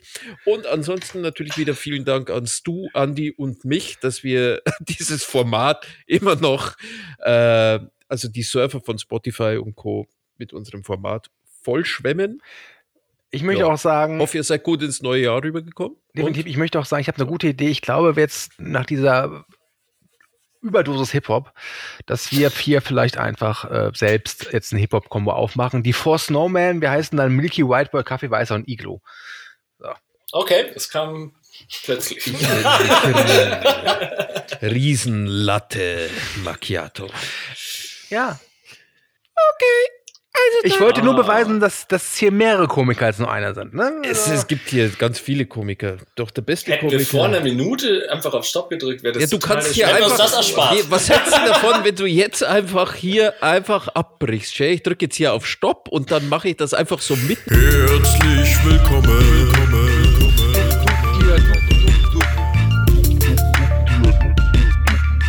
Der Thiele dup dup dup dup dup dup dup dup dup dup dup dup